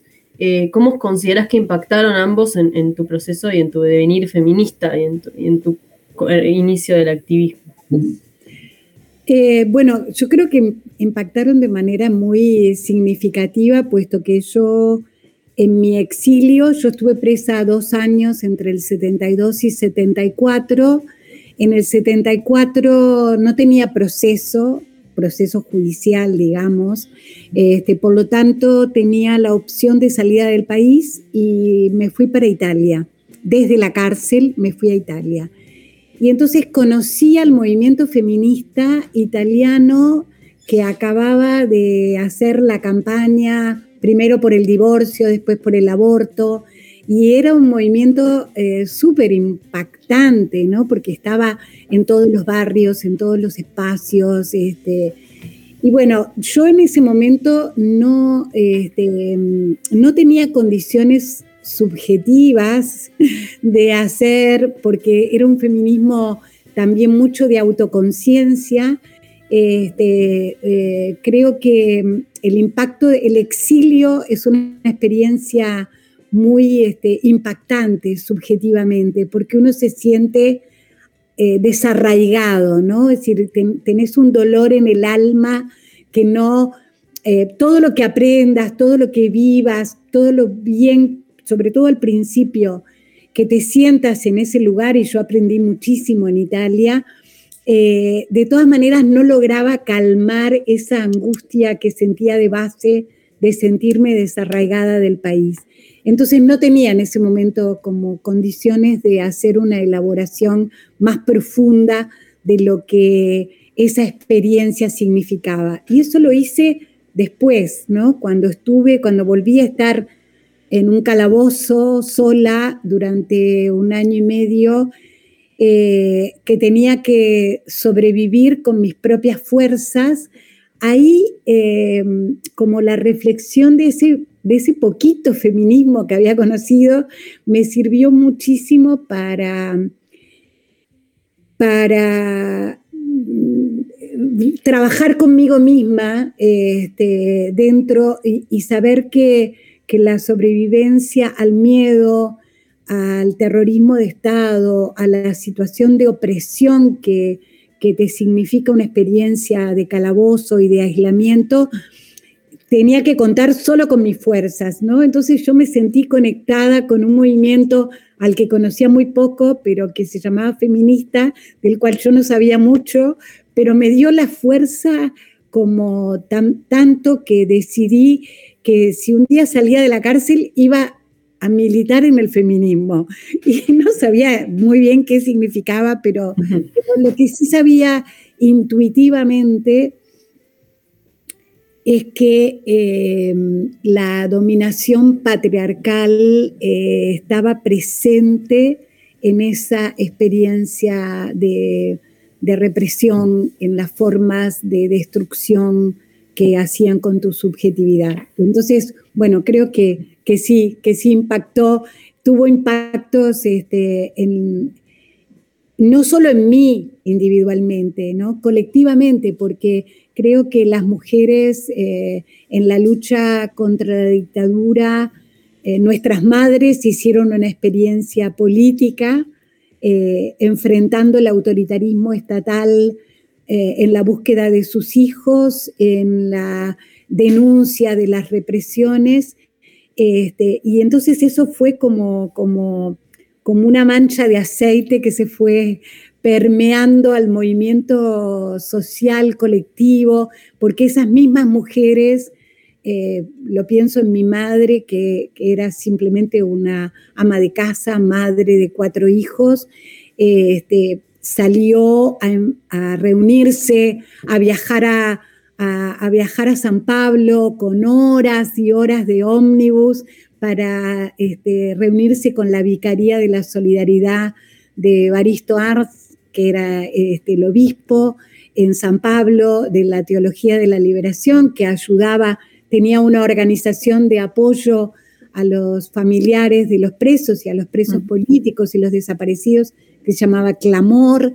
Eh, entonces, vinculándose con los movimientos de derechos humanos, en fin, una experiencia que mi madre como muchísimas otras madres hicieron y que fueron constituyendo uno de los ejes eh, innegociables eh, de la dictadura, que fue la experiencia de los familiares y las madres en particular. Lo fue en Argentina, lo fue en Uruguay, lo es en México, lo es en todos los lugares donde ha habido desaparecidos. Hay un lugar innegociable que es la, no renuncia a buscar a sus hijos frente a cualquier autoritarismo. Y me parece que eso es una parte de politicidad de las mujeres que se introduce desde el mundo privado a lo público y es uno de, este, de los grandes hallazgos, digamos, de los últimos 40 años, ¿no? La lucha contra la dictadura. Por algo tiene ese emblema de las madres en, esto que decís de, que cuando estabas en la cárcel te, surgía la idea de que una vez que salieras ibas a, militar el feminismo, también, también está un poco vinculado con otra cosa que decía Ana Laura de Giorgi en su libro, que es la idea de cómo surge la idea de sororidad eh, eh, en, esa época e incluso dentro de las mujeres que estaban presas en ese momento. ¿Compartís eso?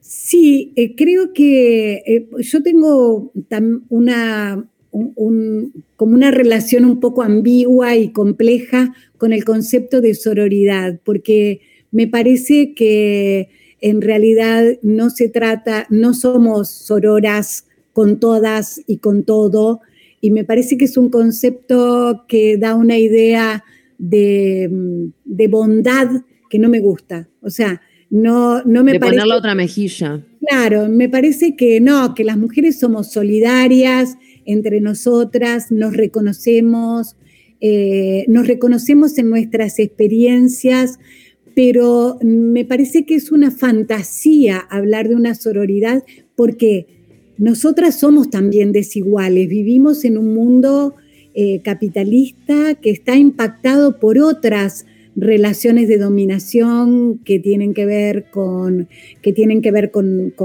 la racialidad, que es una de las estrategias de dominación más fuertes del capitalismo, ¿no? La racialidad eh, con la cual se dividen las tareas y los mundos.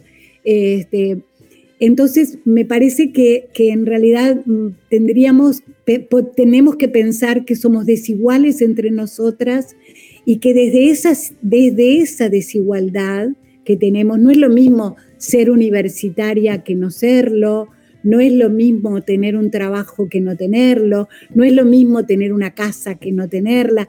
En definitiva, nosotras vivimos, habitamos mundos plenos de desigualdades, eh, también las mujeres, y tenemos, que, y tenemos ciertos privilegios de blanquitud si nos relacionamos en algunos contextos, este, los perdemos, como, como dice Rita Segato, los perdemos si vamos a otros contextos, porque yo también llegué a Italia, nosotros en, Europa seremos siempre este, latinos.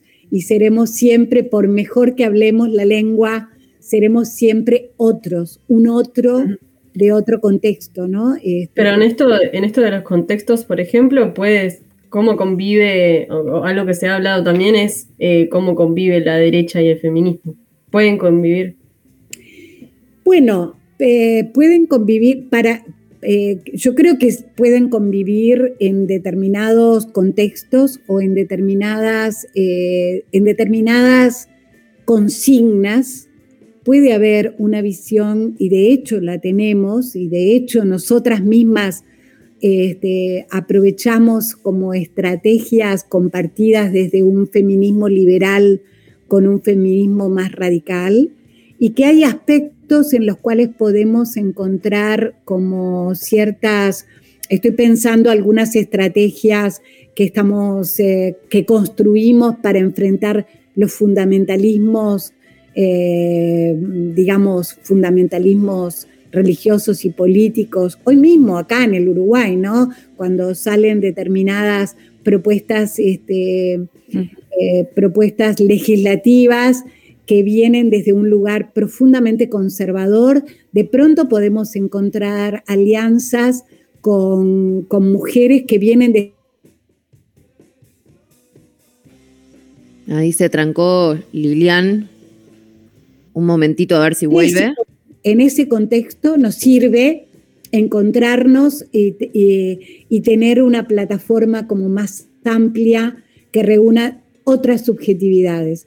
Sin embargo, en otros puntos no vamos a estar de acuerdo. Y yo creo que la plasticidad en la política es un elemento fundamental, el considerar que hay, como siempre simultáneamente distintos escenarios en los cuales eh, podemos movernos este, y, que eso es importante porque en realidad es importante poder frenar frente a, una derecha este, radical y fascista, eh, frenar como sus avances. Y yo creo que ese es un elemento importante. Me parece que estamos en este momento en eso y el principal, eh, el principal enemigo del, fascismo es el feminismo.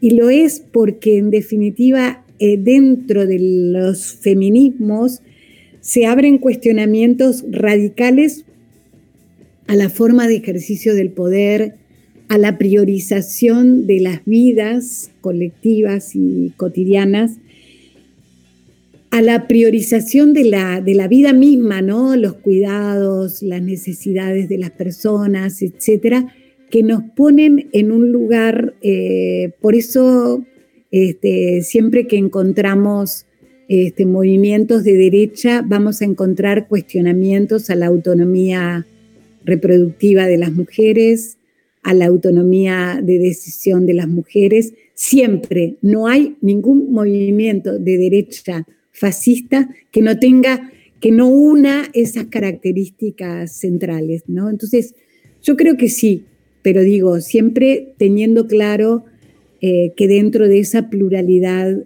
que somos, porque yo no tengo por qué decirle a, nadie que no es feminista, pero yo sí entiendo el feminismo desde las izquierdas eh, y las izquierdas democráticas, porque decir de izquierda no me es suficiente porque hay otras izquierdas, ustedes están hablando de Nicaragua recién, entonces hay otros eh, autodefinidos de izquierda que no me representan y con los cuales tengo la misma distancia que con los fascistas.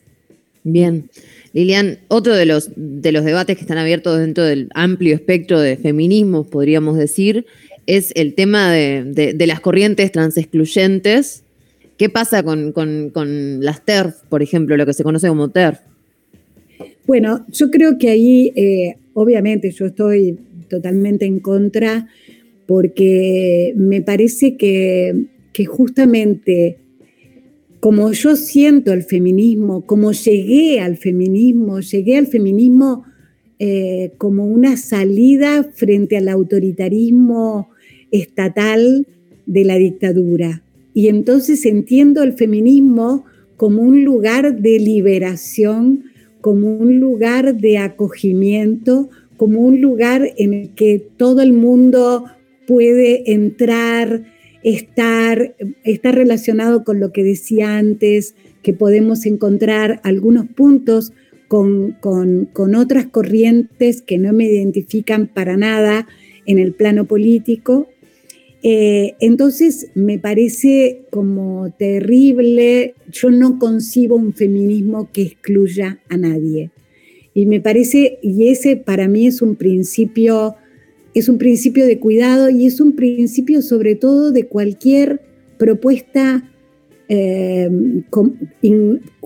cualquier propuesta emancipadora tiene que ser propuesta que acoja y no que expulse. Entonces me parece tremendo que haya eh, un movimiento identificado con el feminismo Tampoco las voy a excluir, ¿no? no o sea, simplemente no convivo ni comparto este, su visión, porque justamente creo que el feminismo que yo vivo es un feminismo dialogante, es un feminismo plural, es un feminismo que eh, escucha, dialoga eh, y recibe y recepciona experiencias múltiples.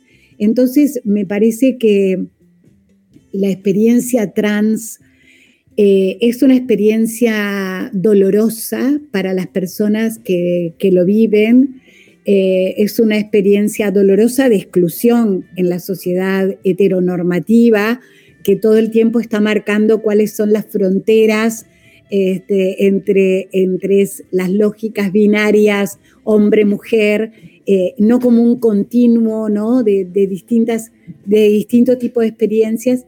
Entonces, bueno, simplemente la única cosa que yo me pregunto es, ¿por qué no logramos tener como más diálogo, más apertura, más reflexión sobre eso? Por supuesto, entiendo que esta es, eh, estamos en un mundo de radicalidades violentas, porque el propio capitalismo genera una violencia intrínseca que se nos mete debajo de la piel, ¿no? Y que de alguna manera eh, nos relacionamos con las otras personas desde un lugar eh, permanentemente reproductor de violencia, ¿no? Es decir, eh, catalogamos este, y excluimos a las personas que no piensan como nosotros, a las personas que no viven como nosotros. Entonces, esa me parece que es como, como el principal desafío de una cultura dialogante, eh, buscar la manera de encontrar razones. Eh, nosotras mismas estamos haciendo en este momento en la revista Bravas un debate a partir de un texto de Rita Segato y Miriam Lang, sobre la cancelación y sobre otras formas de, expresión desde los feminismos, pero convocándonos a razonar, no a decir eh, like o, a decir estoy de acuerdo o no estoy de acuerdo o putear a quien no piensa como nosotras, sino a poner razones, eh, a que se fundamente. ¿Cuál es el fundamento de una exclusión de las personas trans del feminismo? ¿Cuál es el fundamento?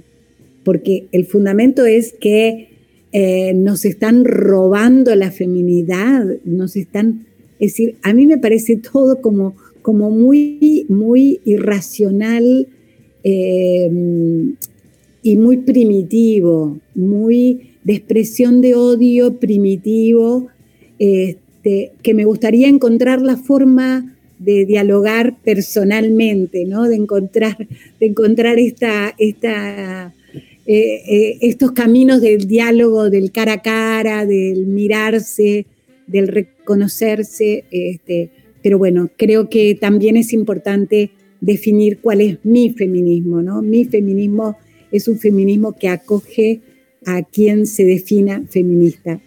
No me pregunto más nada.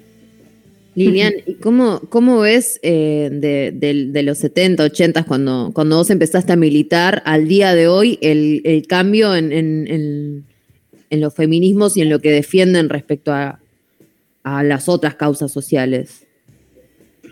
Bueno, yo lo veo este, en realidad este, como fabuloso el poder, el poder ser parte de este momento del feminismo, porque también empezamos siendo cuatro, este, cinco, no llegábamos a diez, este, después llegamos a 15, 20, 30, pero bueno, nunca pasamos, pasamos años siendo y reconociéndonos entre poquitas eh, y sintiendo que de todas maneras estábamos colocando simultáneamente en muchos ámbitos un debate eh, que a veces era eh, parcial, obviamente, este, no siempre hablamos de aborto, pero nosotras en 1989 lanzamos una campaña por el aborto en el Uruguay, este, que también fue visto en aquel momento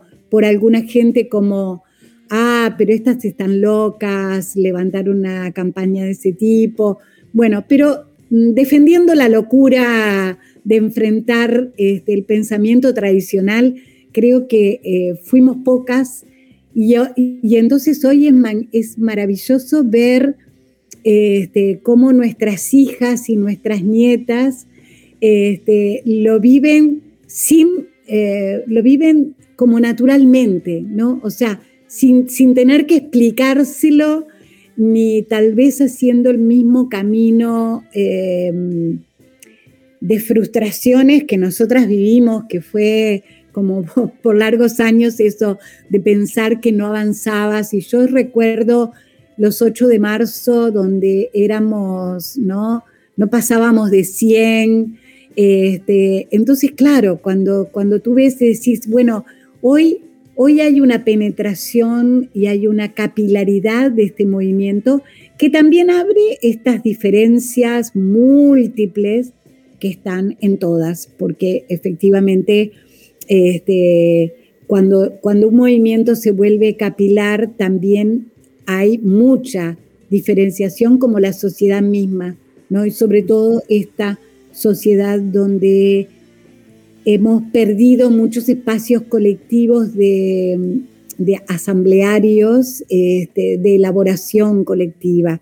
Entonces, nada, pero yo lo vivo como, como un momento de gran felicidad, ¿no? De, este, pensar que también este movimiento trajo la diversidad, poder festejar que en la Asamblea Constituyente de Chile se haya elegido a una, este, a una mapuche como presidenta por mayoría total. Bueno, son, son logros este, en los que me siento eh, pensando cómo este, en estos 40 años dimos pasos muy interesantes, ¿no? Y todas las mujeres que hoy tienen voz y todas las jóvenes que hay que producen cosas, que escriben, que analizan desde la filosofía, desde el arte, desde la, el periodismo, etcétera, ¿no? Entonces, y en esto de, dar voz y la comunicación, eh, en el 84 apostaste a la creación de, Cotidiano Mujer como, como revista. ¿Por ¿Qué considerabas que era importante crear un medio de comunicación exclusivamente feminista? ¿Cómo, ¿Y cómo desde esa mirada, cómo apostar hoy a una comunicación con esta perspectiva? ¿Cómo alcanzarla? Bueno, nosotras empezamos, en realidad yo salía, este, estaba recién salida de la cárcel, eh, fines del 83, entonces en el 84 empezamos a, a organizar la revista y en ese momento lo pensamos como una construcción que después fue, fue cambiando porque en la misma medida en que nosotras teníamos, nos reuníamos, pensábamos los temas, eh, entonces eh, surgían, bueno, pero ¿qué vamos a decir de la maternidad? ¿Y cómo vamos a pensar la maternidad? ¿Cómo vamos a pensar la, violencia? ¿Cómo vamos a pensar la sexualidad? Entonces, eh, en realidad fuimos abriendo como todo el camino de la elaboración desde la práctica de, de nuestros feminismos. Pero siempre fue una, elaboración plural porque buscamos este, voces distintas, diferentes entre nosotras. Y yo pienso que hoy, eh, eh, hoy hay muchas más voces feministas en distintos espacios y a mí me parece que eso es importante. Más que nosotras seguimos teniendo nuestra revista, hoy sale electrónica, la revista Bravas, tratamos de pensar la elaboración, etcétera. Pero me parece que el campo de la comunicación es un campo eh, en disputa permanente, porque es cómo elaborás, cómo pensás la realidad, cómo la lees desde otros lugares, cómo traes las experiencias de, otras mujeres y de otras...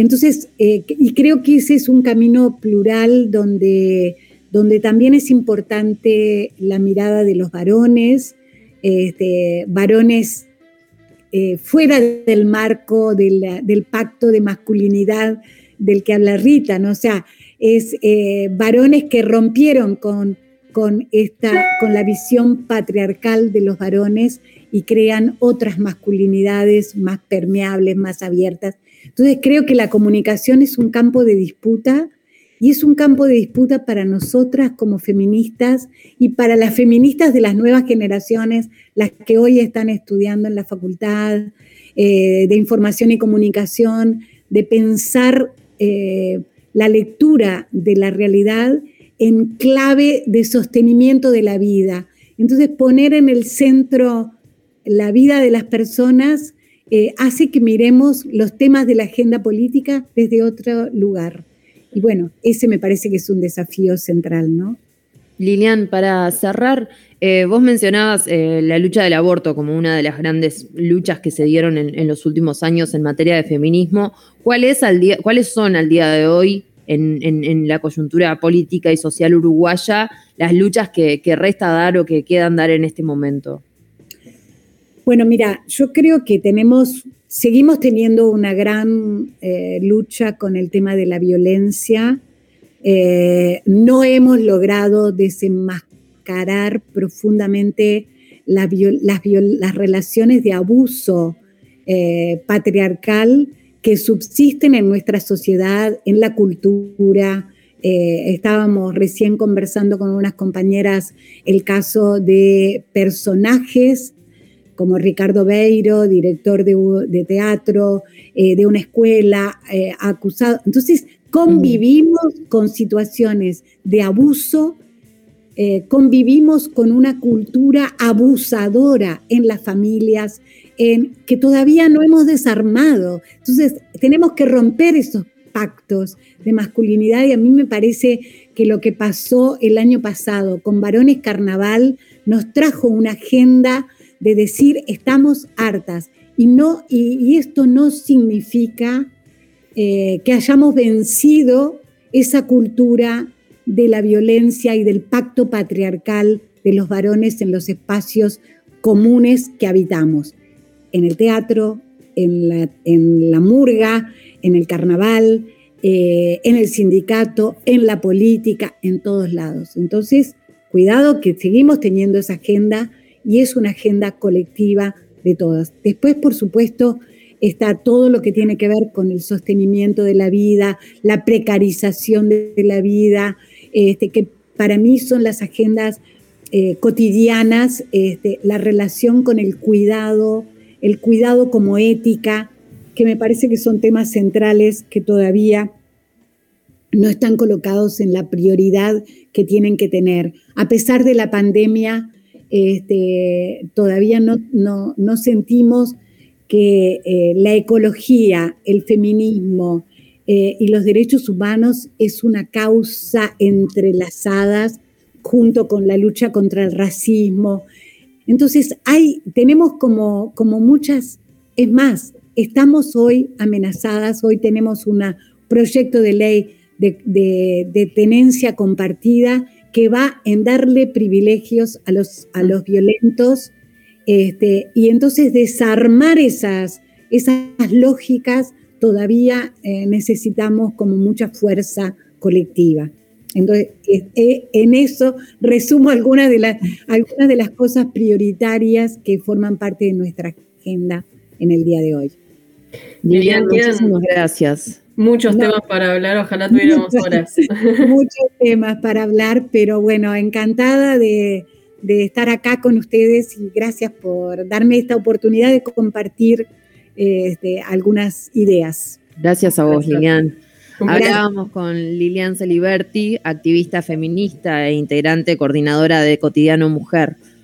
Gracias por acompañarnos esta mañana. Gracias a ustedes. Un abrazo. Queda levantarse, de la caída solo queda levantarse. Hacerse fuerte. Estábamos diciendo fuera de aire que como, como buen medio feminista, hoy cumplimos nuestra cuota de género a la inversa Claro. y de forma estereotipada. eh, y apareció Camilo Salvetti de repente un ratito a solo hablar de fútbol. Fue Le dimos la 30 verdad. segundos para que tome la palabra y ahora eh, en este cierre tiene otros 30 segundos. Así que Salvetti, salos bien. Sí, no, eh, Fel, nuestro compañero de, de acá de Bárbara, pedía que, que contara que él el segundo gol se lo dedicó al maestro Tavares y yo un poco también. Eh, yo grité, yo grité que era para el Está buenísimo, Tavares. porque en realidad el gol no lo hicieron ustedes. No sé por qué lo pueden dedicar. Porque él hizo mi equipo, porque él hizo mi equipo. No, decíamos eso, que, que como, como muchos programas deportivos o, o- o más hegemónicos, si se quiere, eh, a veces el rol de la mujer está en hacer un anuncio o, o no puede opinar sobre fútbol. O bueno, acá me dieron 30 segundos para opinar, para hablar un poquito de clásico y, y listo. Y listo, ya Em, está. Ya bastante tuve. Ayer Ya tuve una, un almuerzo familiar que terminó, en un momento terminan las puteadas tipo del maestro Tavares, ¿viste? Donde la gente se empieza, se pone a gritar.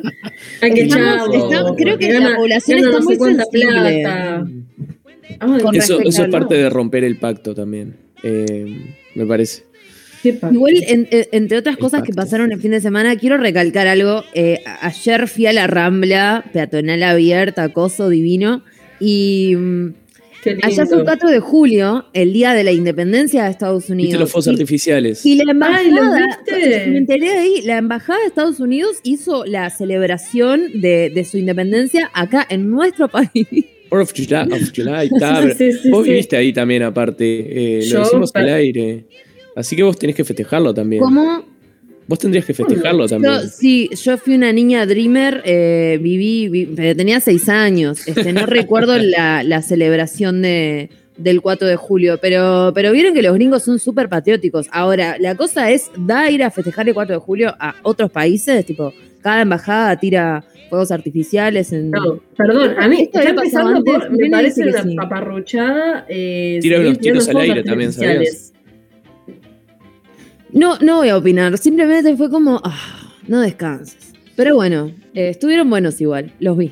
Yo creo, que, yo creo que los vi cuando me iba porque estaba, estaba cerca de ahí eh, eh, mirando, mirando el clásico y cuando salí empecé a escuchar fuegos artificiales y eso y estaba en la duda, pero creo que, creo que, que eran esos. Se mezclaron, Em, se mezclaron ambos festejos. Sí, Ahí estaría bueno Nacional, hacer una- Estados Unidos. Estaría bueno hacer una propuesta como nos hacen desde, desde la operación de hacer una. eh, de hacer fuegos artificiales el 18 de julio Que el noche de 25 de agosto, cuando prefieran.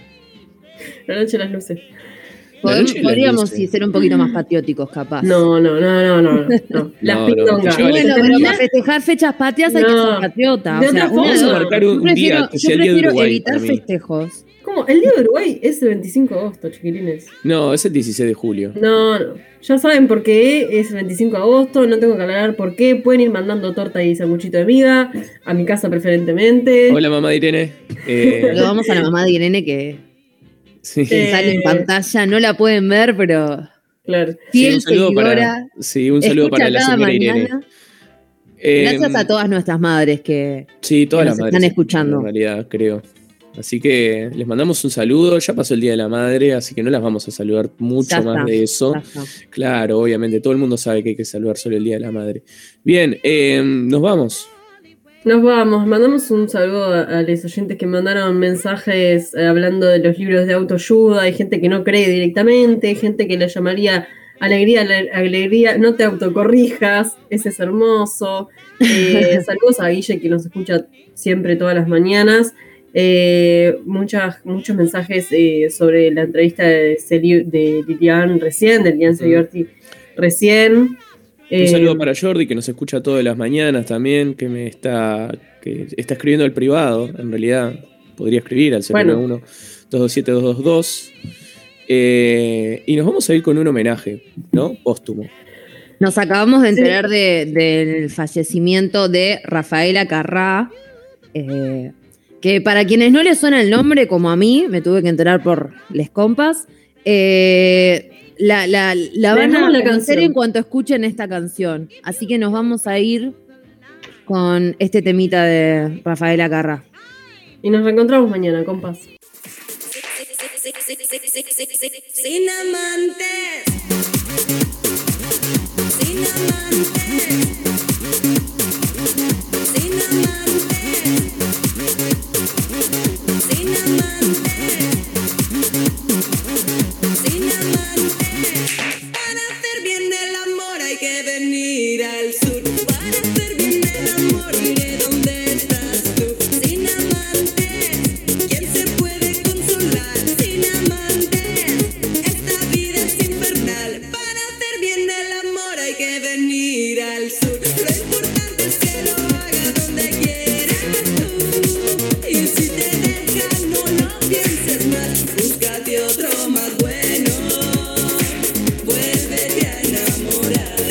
Tuvimos una discusión interna antes de poner esta canción de si era en español o en italiano que la queríamos escuchar.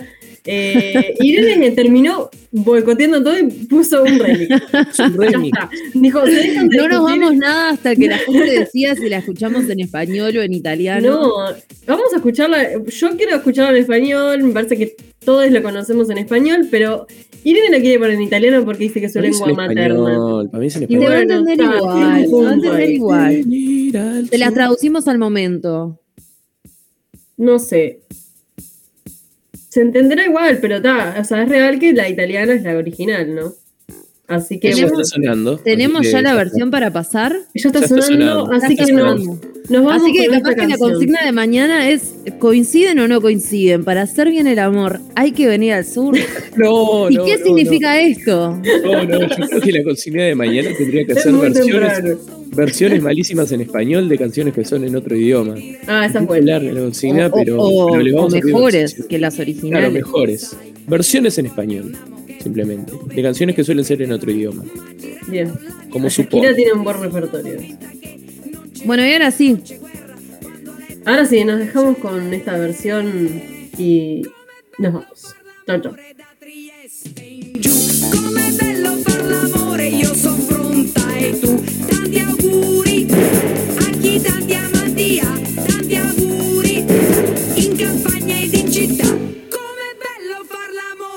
Come bello far